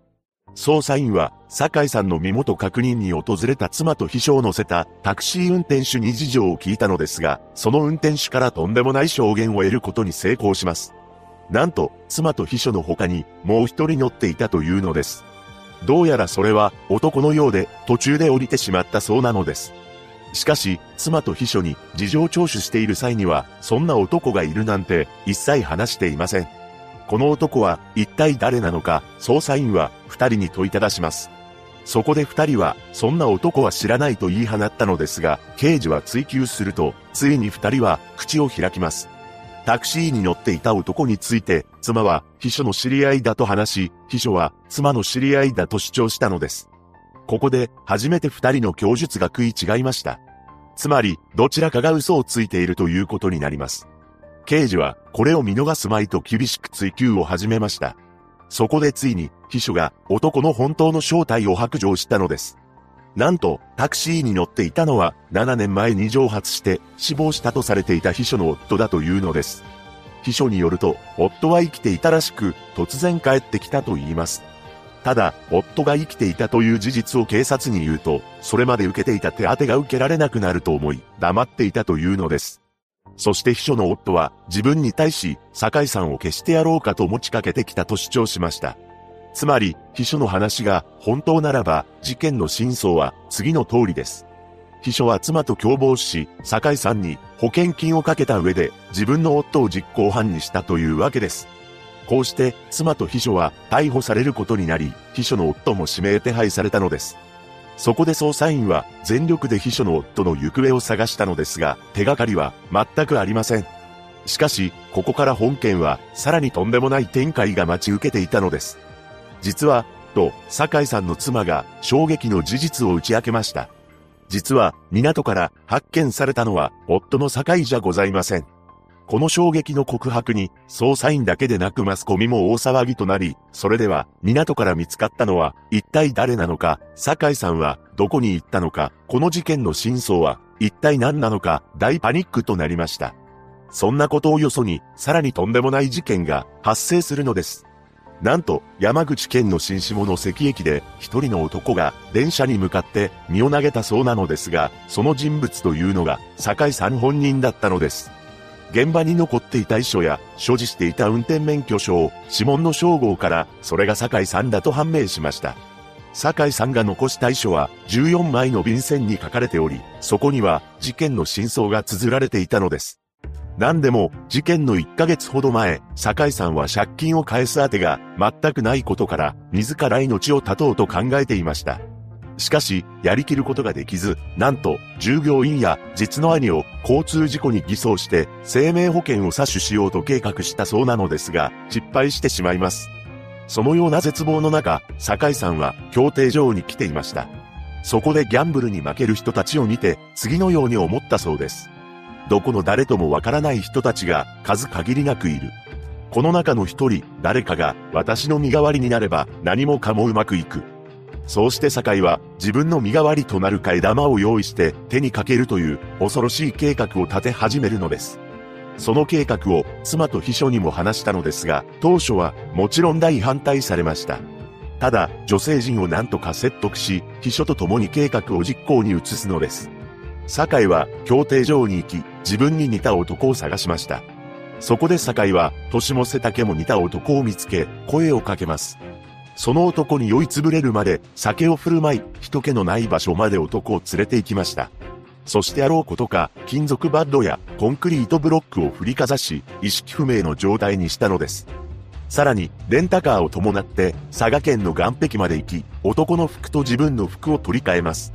また、男に着せた服に自分の名刺を忍ばせたのです。そして男を車の運転席に乗せて、助手席からハンドルを握り、車を海に転落させようとしました。車が海に転落する寸前、酒井は助手席から脱出します。しかし、ここで思いもよらぬ問題が生じるのです。というのも、岸壁に設置されていたロープに引っかかり、うまく車は落ちなかったというのです。そこで酒井は、レンタカーに乗り込み、男を乗せた車の後部から追突して、海に突き落とし、手にかけてしまいました。その後、着ていた服を処分し、レンタカーも海に捨てたのです。ただ、予想していたよりも早く、車が海から発見されてしまい、酒井は焦ります。そこで妻や秘書と口裏合わせをし、女性たち二人はずっと一緒にいたことにして、タクシーで身元確認に向かったのです。この時、逃亡を図った酒井は、爪が甘かったようで、二人と共に同じタクシーに乗ってしまいました。その時のことを運転手が記憶していたのです。その後の裁判で、妻である酒井清美には懲役4年、秘書の中村豊子には懲役7年が確定しています。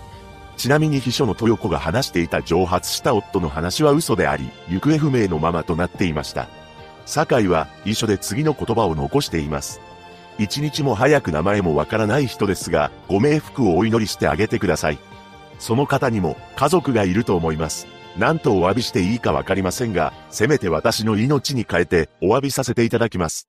酒井が電車に飛び込んだことを伝えられた妻の清美は、私が死にたかった、と漏らしたそうです。この言葉は、後にドラマ化された火曜サスペンス劇場のタイトルになりました。替え玉となった M さんのご冥福をお祈りします。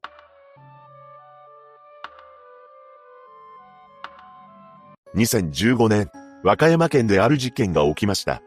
一つの家族の中で起こるのですが、様々な対応をとっていたのにもかかわらず、最悪の結末を迎えてしまうのです。詳細を見ていきましょう。後に、本件を起こすこととなる父親は、石油会社に勤めており、和歌山市内で住んでいました。一家は、父親、母親、長男、次男、長女の5人家族だったそうです。父親が40歳の時に生まれたのが長女であり、待望の女の子だったと言います。しかし、後に長所が被害者となってしまうのです。長女は優しい子供であり、内気な性格で反抗期もありませんでした。ただ、おっとりとしていて、周囲からは怠け者だと映っていたこともあったそうで、彼女が小学3年生の時にとんでもない出来事が起きているのです。というのも、小学校で給食を食べている際、長女はパンを食べるのが遅く、残してしまったことがあったそうなのですが、担任の女教師が長女の口にパンを押し込んだことがあったというのです。この出来事を長女は、後に父親に語っていたのですが、それが自分の転機になったと話していたと言います。そんな中、長女は父親に、お父ちゃん、肩叩いてやろうか、と、肩叩きをしてくれたこともあり、家庭内での関係は良好でした。そして長女は高校を卒業し、メガネ会社に就職しています。この会社で稼いだ初めての給料で、母親にはエプロン、父親には鉛筆立てを買ってくれたそうです。そうして幸せな家族となっていた一家ですが、長女は5ヶ月でメガネ会社を退職しています。何でも、職場の人間関係に悩んでいたそうなのです。その後、何をするにもスピードが遅く、自分から辞めたり会社に辞めさせられたりして、2年間で6から7社を転々としていきました。そして長女が20歳になったある日、突然引きこもるようになってしまったのです。これは、父親が長く勤めた石油会社を退職した直後のことだったようで、ここから20年間、目まぐるしい日々が幕を開けることになります。どうやら、長所が突然家族に対してをあげるようになったというのです。思い通りにならないことがあると暴れ回って、食器や家具を壊すようになり、窓ガラスを割ったり、過去に習っていたグランドピアノも壊してしまいました。さらに、隣の家や道路に食器やケチャップを投げつけることもあり、近所にも迷惑をかけていたのです。そんな中、長女は自分が今食べたい食べ物を要求するようになり、父親は深夜でも肉や魚を求めて探しに出かけたこともありました。そして2001年の12月、ついに警察沙汰になってしまいます。その日、母親が買い物から帰ると、遅い、と怒った長所が再び暴れ出しました。その怒りは収まらず、なんと、窓から皿10枚を隣の家に投げつけたのです。これにより、長女は警察に保護されることになったのですが、そこで行われた精神鑑定の結果、情緒不安定性の人格障害、脅迫的神経症と診断されました。そうして精神的な病を患ったと知った父親はショックを受け、外見も喋り方も普通の子なのに、と思ったと言います。その後長女は入退院を11回繰り返すことになるのですが、長女自身も自分は異常なのだと認識していたようで、病気を治そうと専門書を何冊も買い込んでいました。さらに入院していた時の長女の日記には次のような言葉が残されていたのです。生きていることがとても苦しい。病気はこの病院で本当に治るのでしょうか？誰も私の心を分かってくれない。弱い顔を見せることができるのは家族だけです。今ね、とても心が疲れきっています。そして長女は常に暴力的だったわけではなく、落ち着いていることもあり、そのギャップは激しかったそうです。実際、保健所の職員が来ると、長女はまともに応対していたそうで、職員は大丈夫ですよ、と帰って言ったこともありました。しかし、突然に凶暴になり、高齢になっていた母親に対してを挙げてしまうのです。この状況に、父親はある対応を取ることにしました。長女を一人暮らしさせて、家族と距離を取らせようと考えたのです。そうして一時は、長女をアパートで一人暮らしさせたこともあったのですが、長女はアパートを破壊してしまい、結局実家に帰ってきたと言います。その後も長女が暴れることをやめず、パイプ椅子で壁を叩いたり、隣の家の物音がうるさいと叫び、刃物を林家に投げ込んだこともありました。長女から逃れるために家族は車で寝泊まりしたこともあったそうです。また、長女の行動に耐えかねた母親は、行方不明ということにしてください。と言って家を出て、別の町で1年半避難したこともありましたが、実家に戻ると、何一つ状況は変わらないのです。家中の壁は穴だらけになっており、暴れ回ると落ち着きを取り戻す長女は、自分の思いを口にしました。悪いのは分かっているのにしてしまう。朝、目が覚めるのが怖い。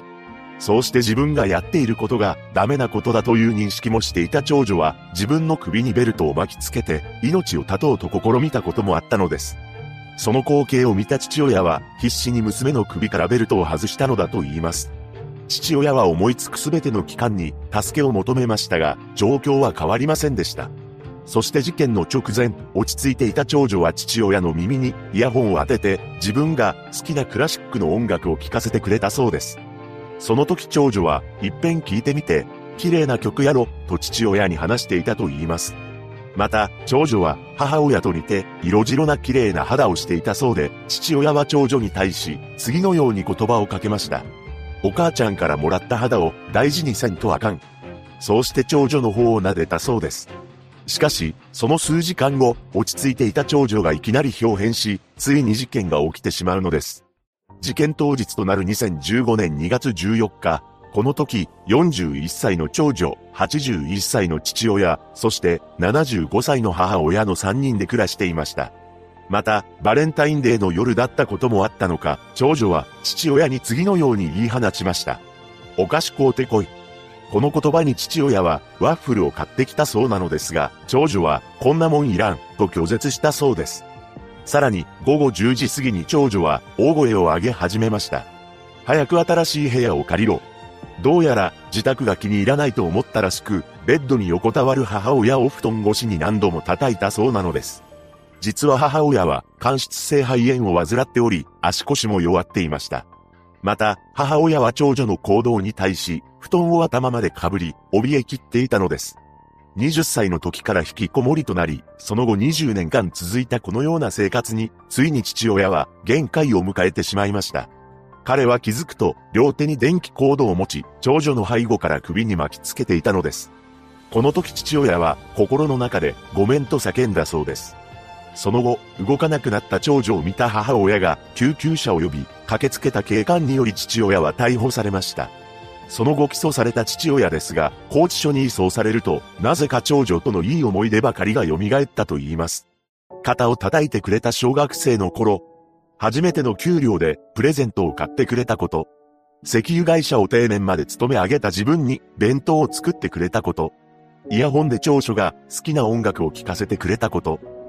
そして面会に来た弁護士から長女が入院した時に書いていた日記を見せられたそうで、それを読んだ父親は一番苦しんでいたのは長女であると感じたそうです。おとうが足らんかった。許してくれ。その後の判決公判で休刑懲役6年に対し懲役3年執行猶予5年を言い渡しています。裁判長は入院や投薬での改善も望めず、事件を回避する行為は期待できなかった肉体的、精神的に限界を迎えた末の犯行で強く非難できない、と上場判決となり、父親は号泣し、裁判員らも目を赤くしたそうです。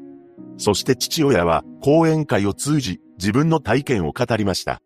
私の事件を最悪の事例としてほしい。やれることはやったと思っていましたが、足りなかったと感じました。天国で娘が、お父ちゃん、私、生きたかった、と言っているんです。一番苦しんでいたのは自分やない、娘やった。一つの家族の間で起こった悲しい本事件。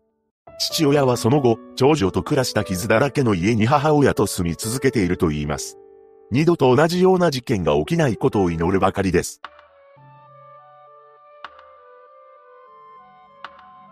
2018年、愛媛県今治市である事件が起きました。一人の男が刑務所から脱獄し、その後23日もの間逃げ続けるのです。詳細を見ていきましょう。後に本件を起こすこととなる男、平尾達馬は福岡県で出生します。平尾には妹がいたようで面倒見は良かったそうです。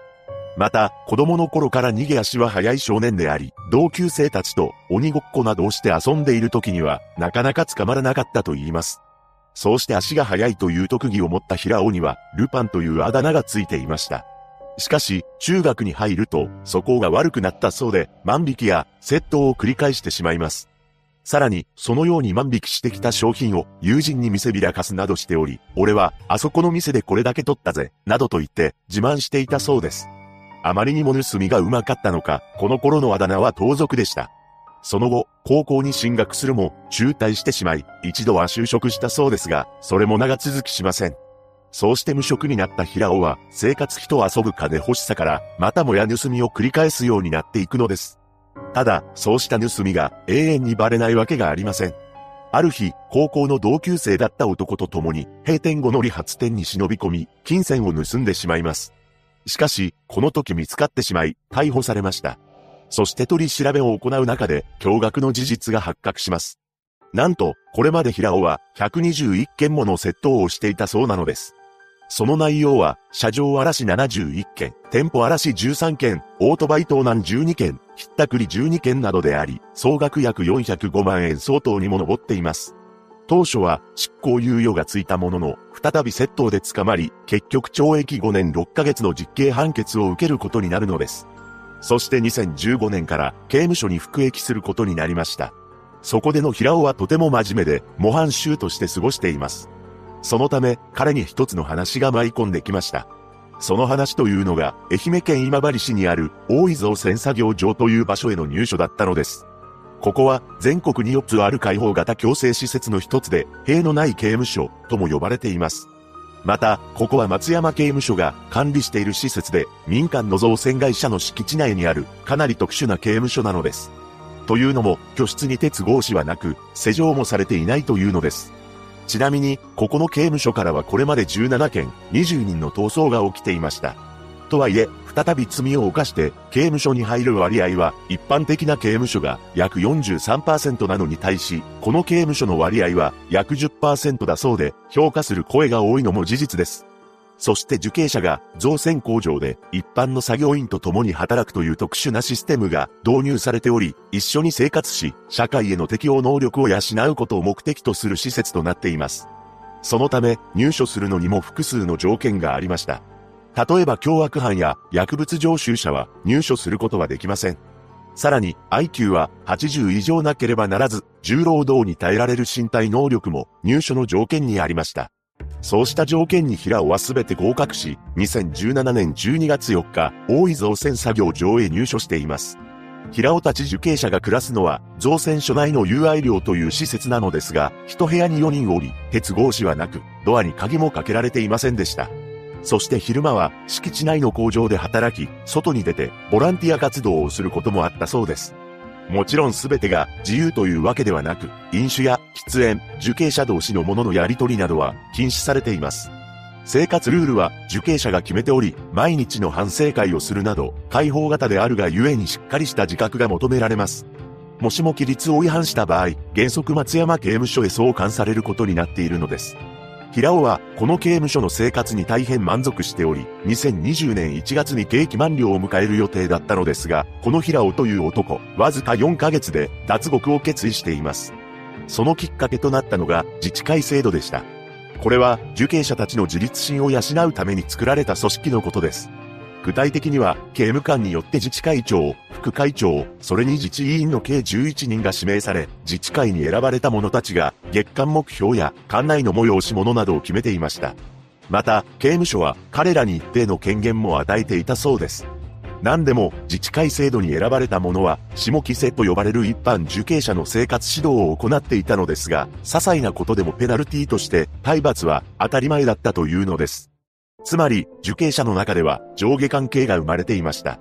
そうした関係性が生まれてしまったことで、委員の中には、不正に食べ物を受け取ったり、来客用のコーヒーを勝手に飲むなどの規律違反をしていた者もいたそうです。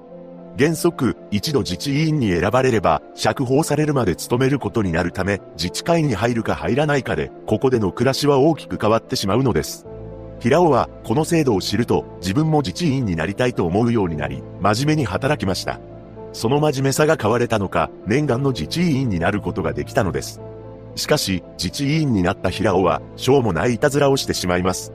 そのいたずらというのが、社員だけが着用することができる白いヘルメットをかぶって、後輩を驚かそうというものでした。このヘルメットを受刑者が着用することは許されておらず、それがバレてしまいます。その他にも、平尾は仮釈放になった別の受刑者の座布団を持っていることなどが発覚したのです。この時は刑務官からの叱責だけで済みましたが、職員からは他の奴が許しても、俺は絶対に許さんからな、覚えとけよ、と言われ、無視されるようになりました。ただ、原則規律違反をした者は、松山刑務所に送還されますが、それは免れることができたようです。しかし、平尾は、この一件で自治委員からは外されることになってしまったのです。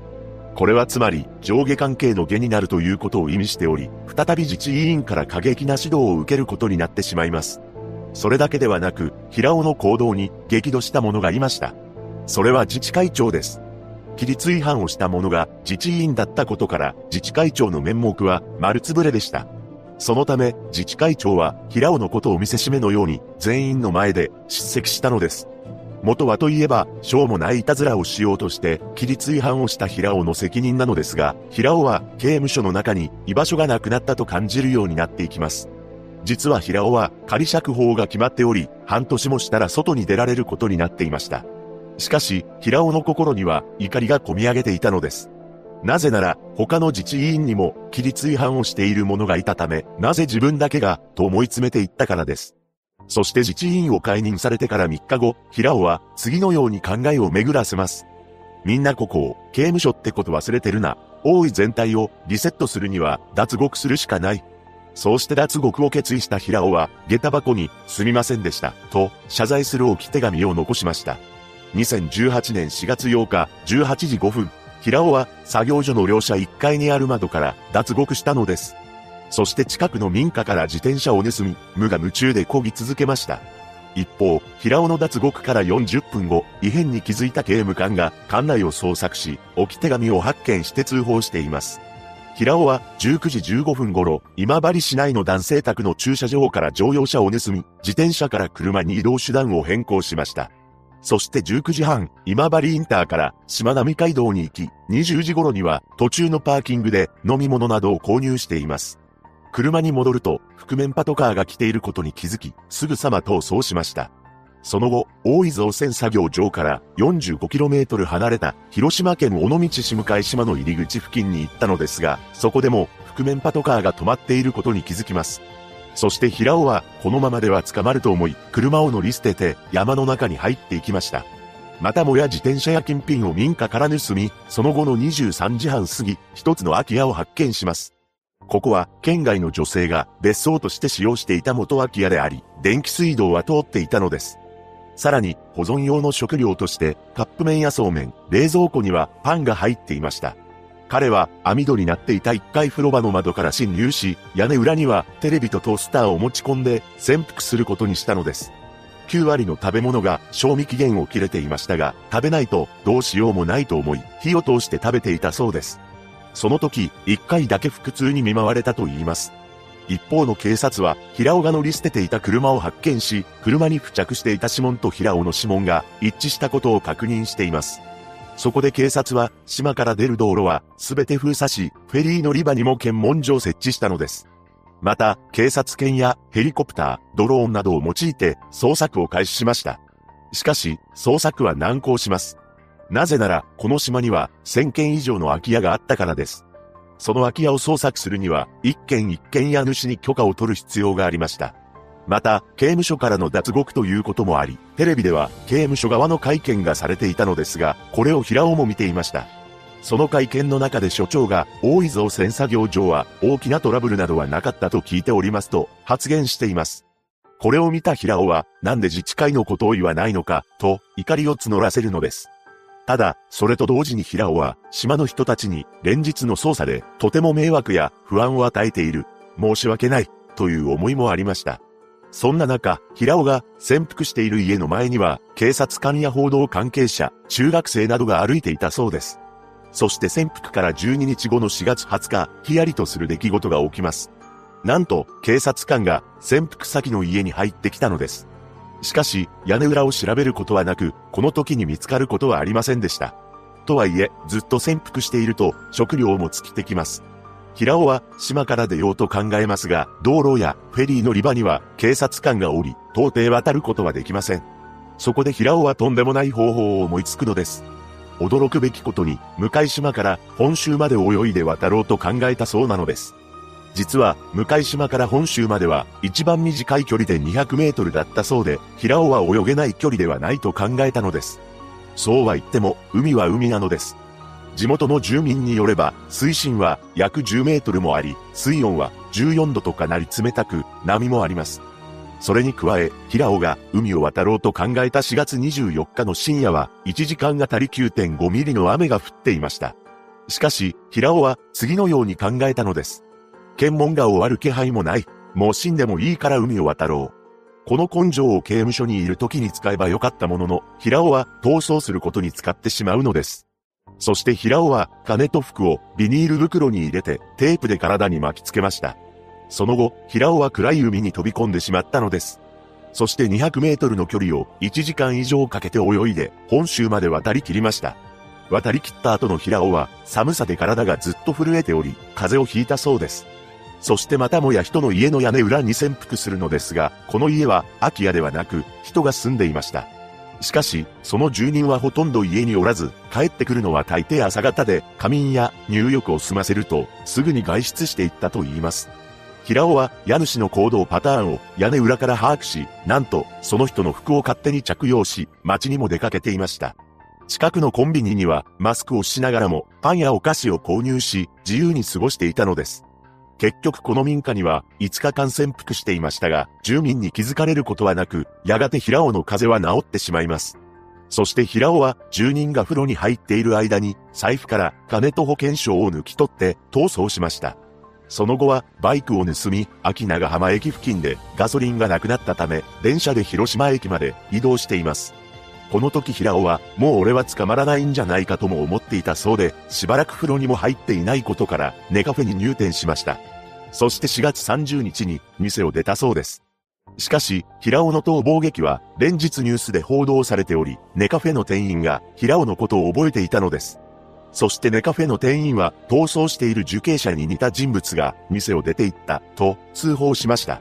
その通報を受けた警官が近を警戒していたところ、平尾はついに見つかってしまいます。警官に見つかったと思った平尾は、急いで脇道に入り、履いていたサンダルも脱げますが逃げていきました。そして小学校の塀を飛び越えて敷地内に入ろうとしたのですが、その際に追いついた警官に引きずり下ろされたのです。これは通報からわずか10分ほどの出来事だったと言います。こうして脱獄から23日目、捜査員1万5千人と警察犬16匹の目をかいくぐった平尾はようやく逮捕されました。この時平尾は次のように口にしたそうです。平尾だ、もう逃げん。その後の取り調べで平尾は、あと少しで仮釈放と分かっていたが、それでも辛いので逃げた。人間関係に疲れていた。捕まって最悪という気持ちはなく、とても安心した。と供述しています。また、海を渡ったことについては、流れが強かった。必死で泳いだ。寒かった。と答えたそうです。その後の裁判で逃走の動機として刑務官や受刑者との人間関係などを挙げ限界だったと説明しています。また、潜伏先だった向島の住民に対する思いを検察官に問われると、とても申し訳ないと謝罪の言葉を述べました。そして2018年9月28日、裁判長は平尾に休刑懲役6年に対し、懲役4年を言い渡しました。平尾は控訴せず、現在は関西地方の刑務所で服役していると言います。また、平尾が脱獄を図った大井造船作業場は自治会制度を廃止したそうです。そして平尾から窃盗の被害に遭ったある住民は孫から鍵のかけ方を教わったので、これからはうちらも気をつけにゃいけんね。と語り、多くの島民にとって世情は習慣になりました。一人の男が脱獄した本事件。ネット上では海外ドラマにちなんでリアルプリズンブレイクなど言われていますが、刑務所から受刑者が脱獄し、屋根裏に潜伏するという状況に背筋が凍る思いです。被害に遭われた方々が平穏に暮らしていることを願うばかりです。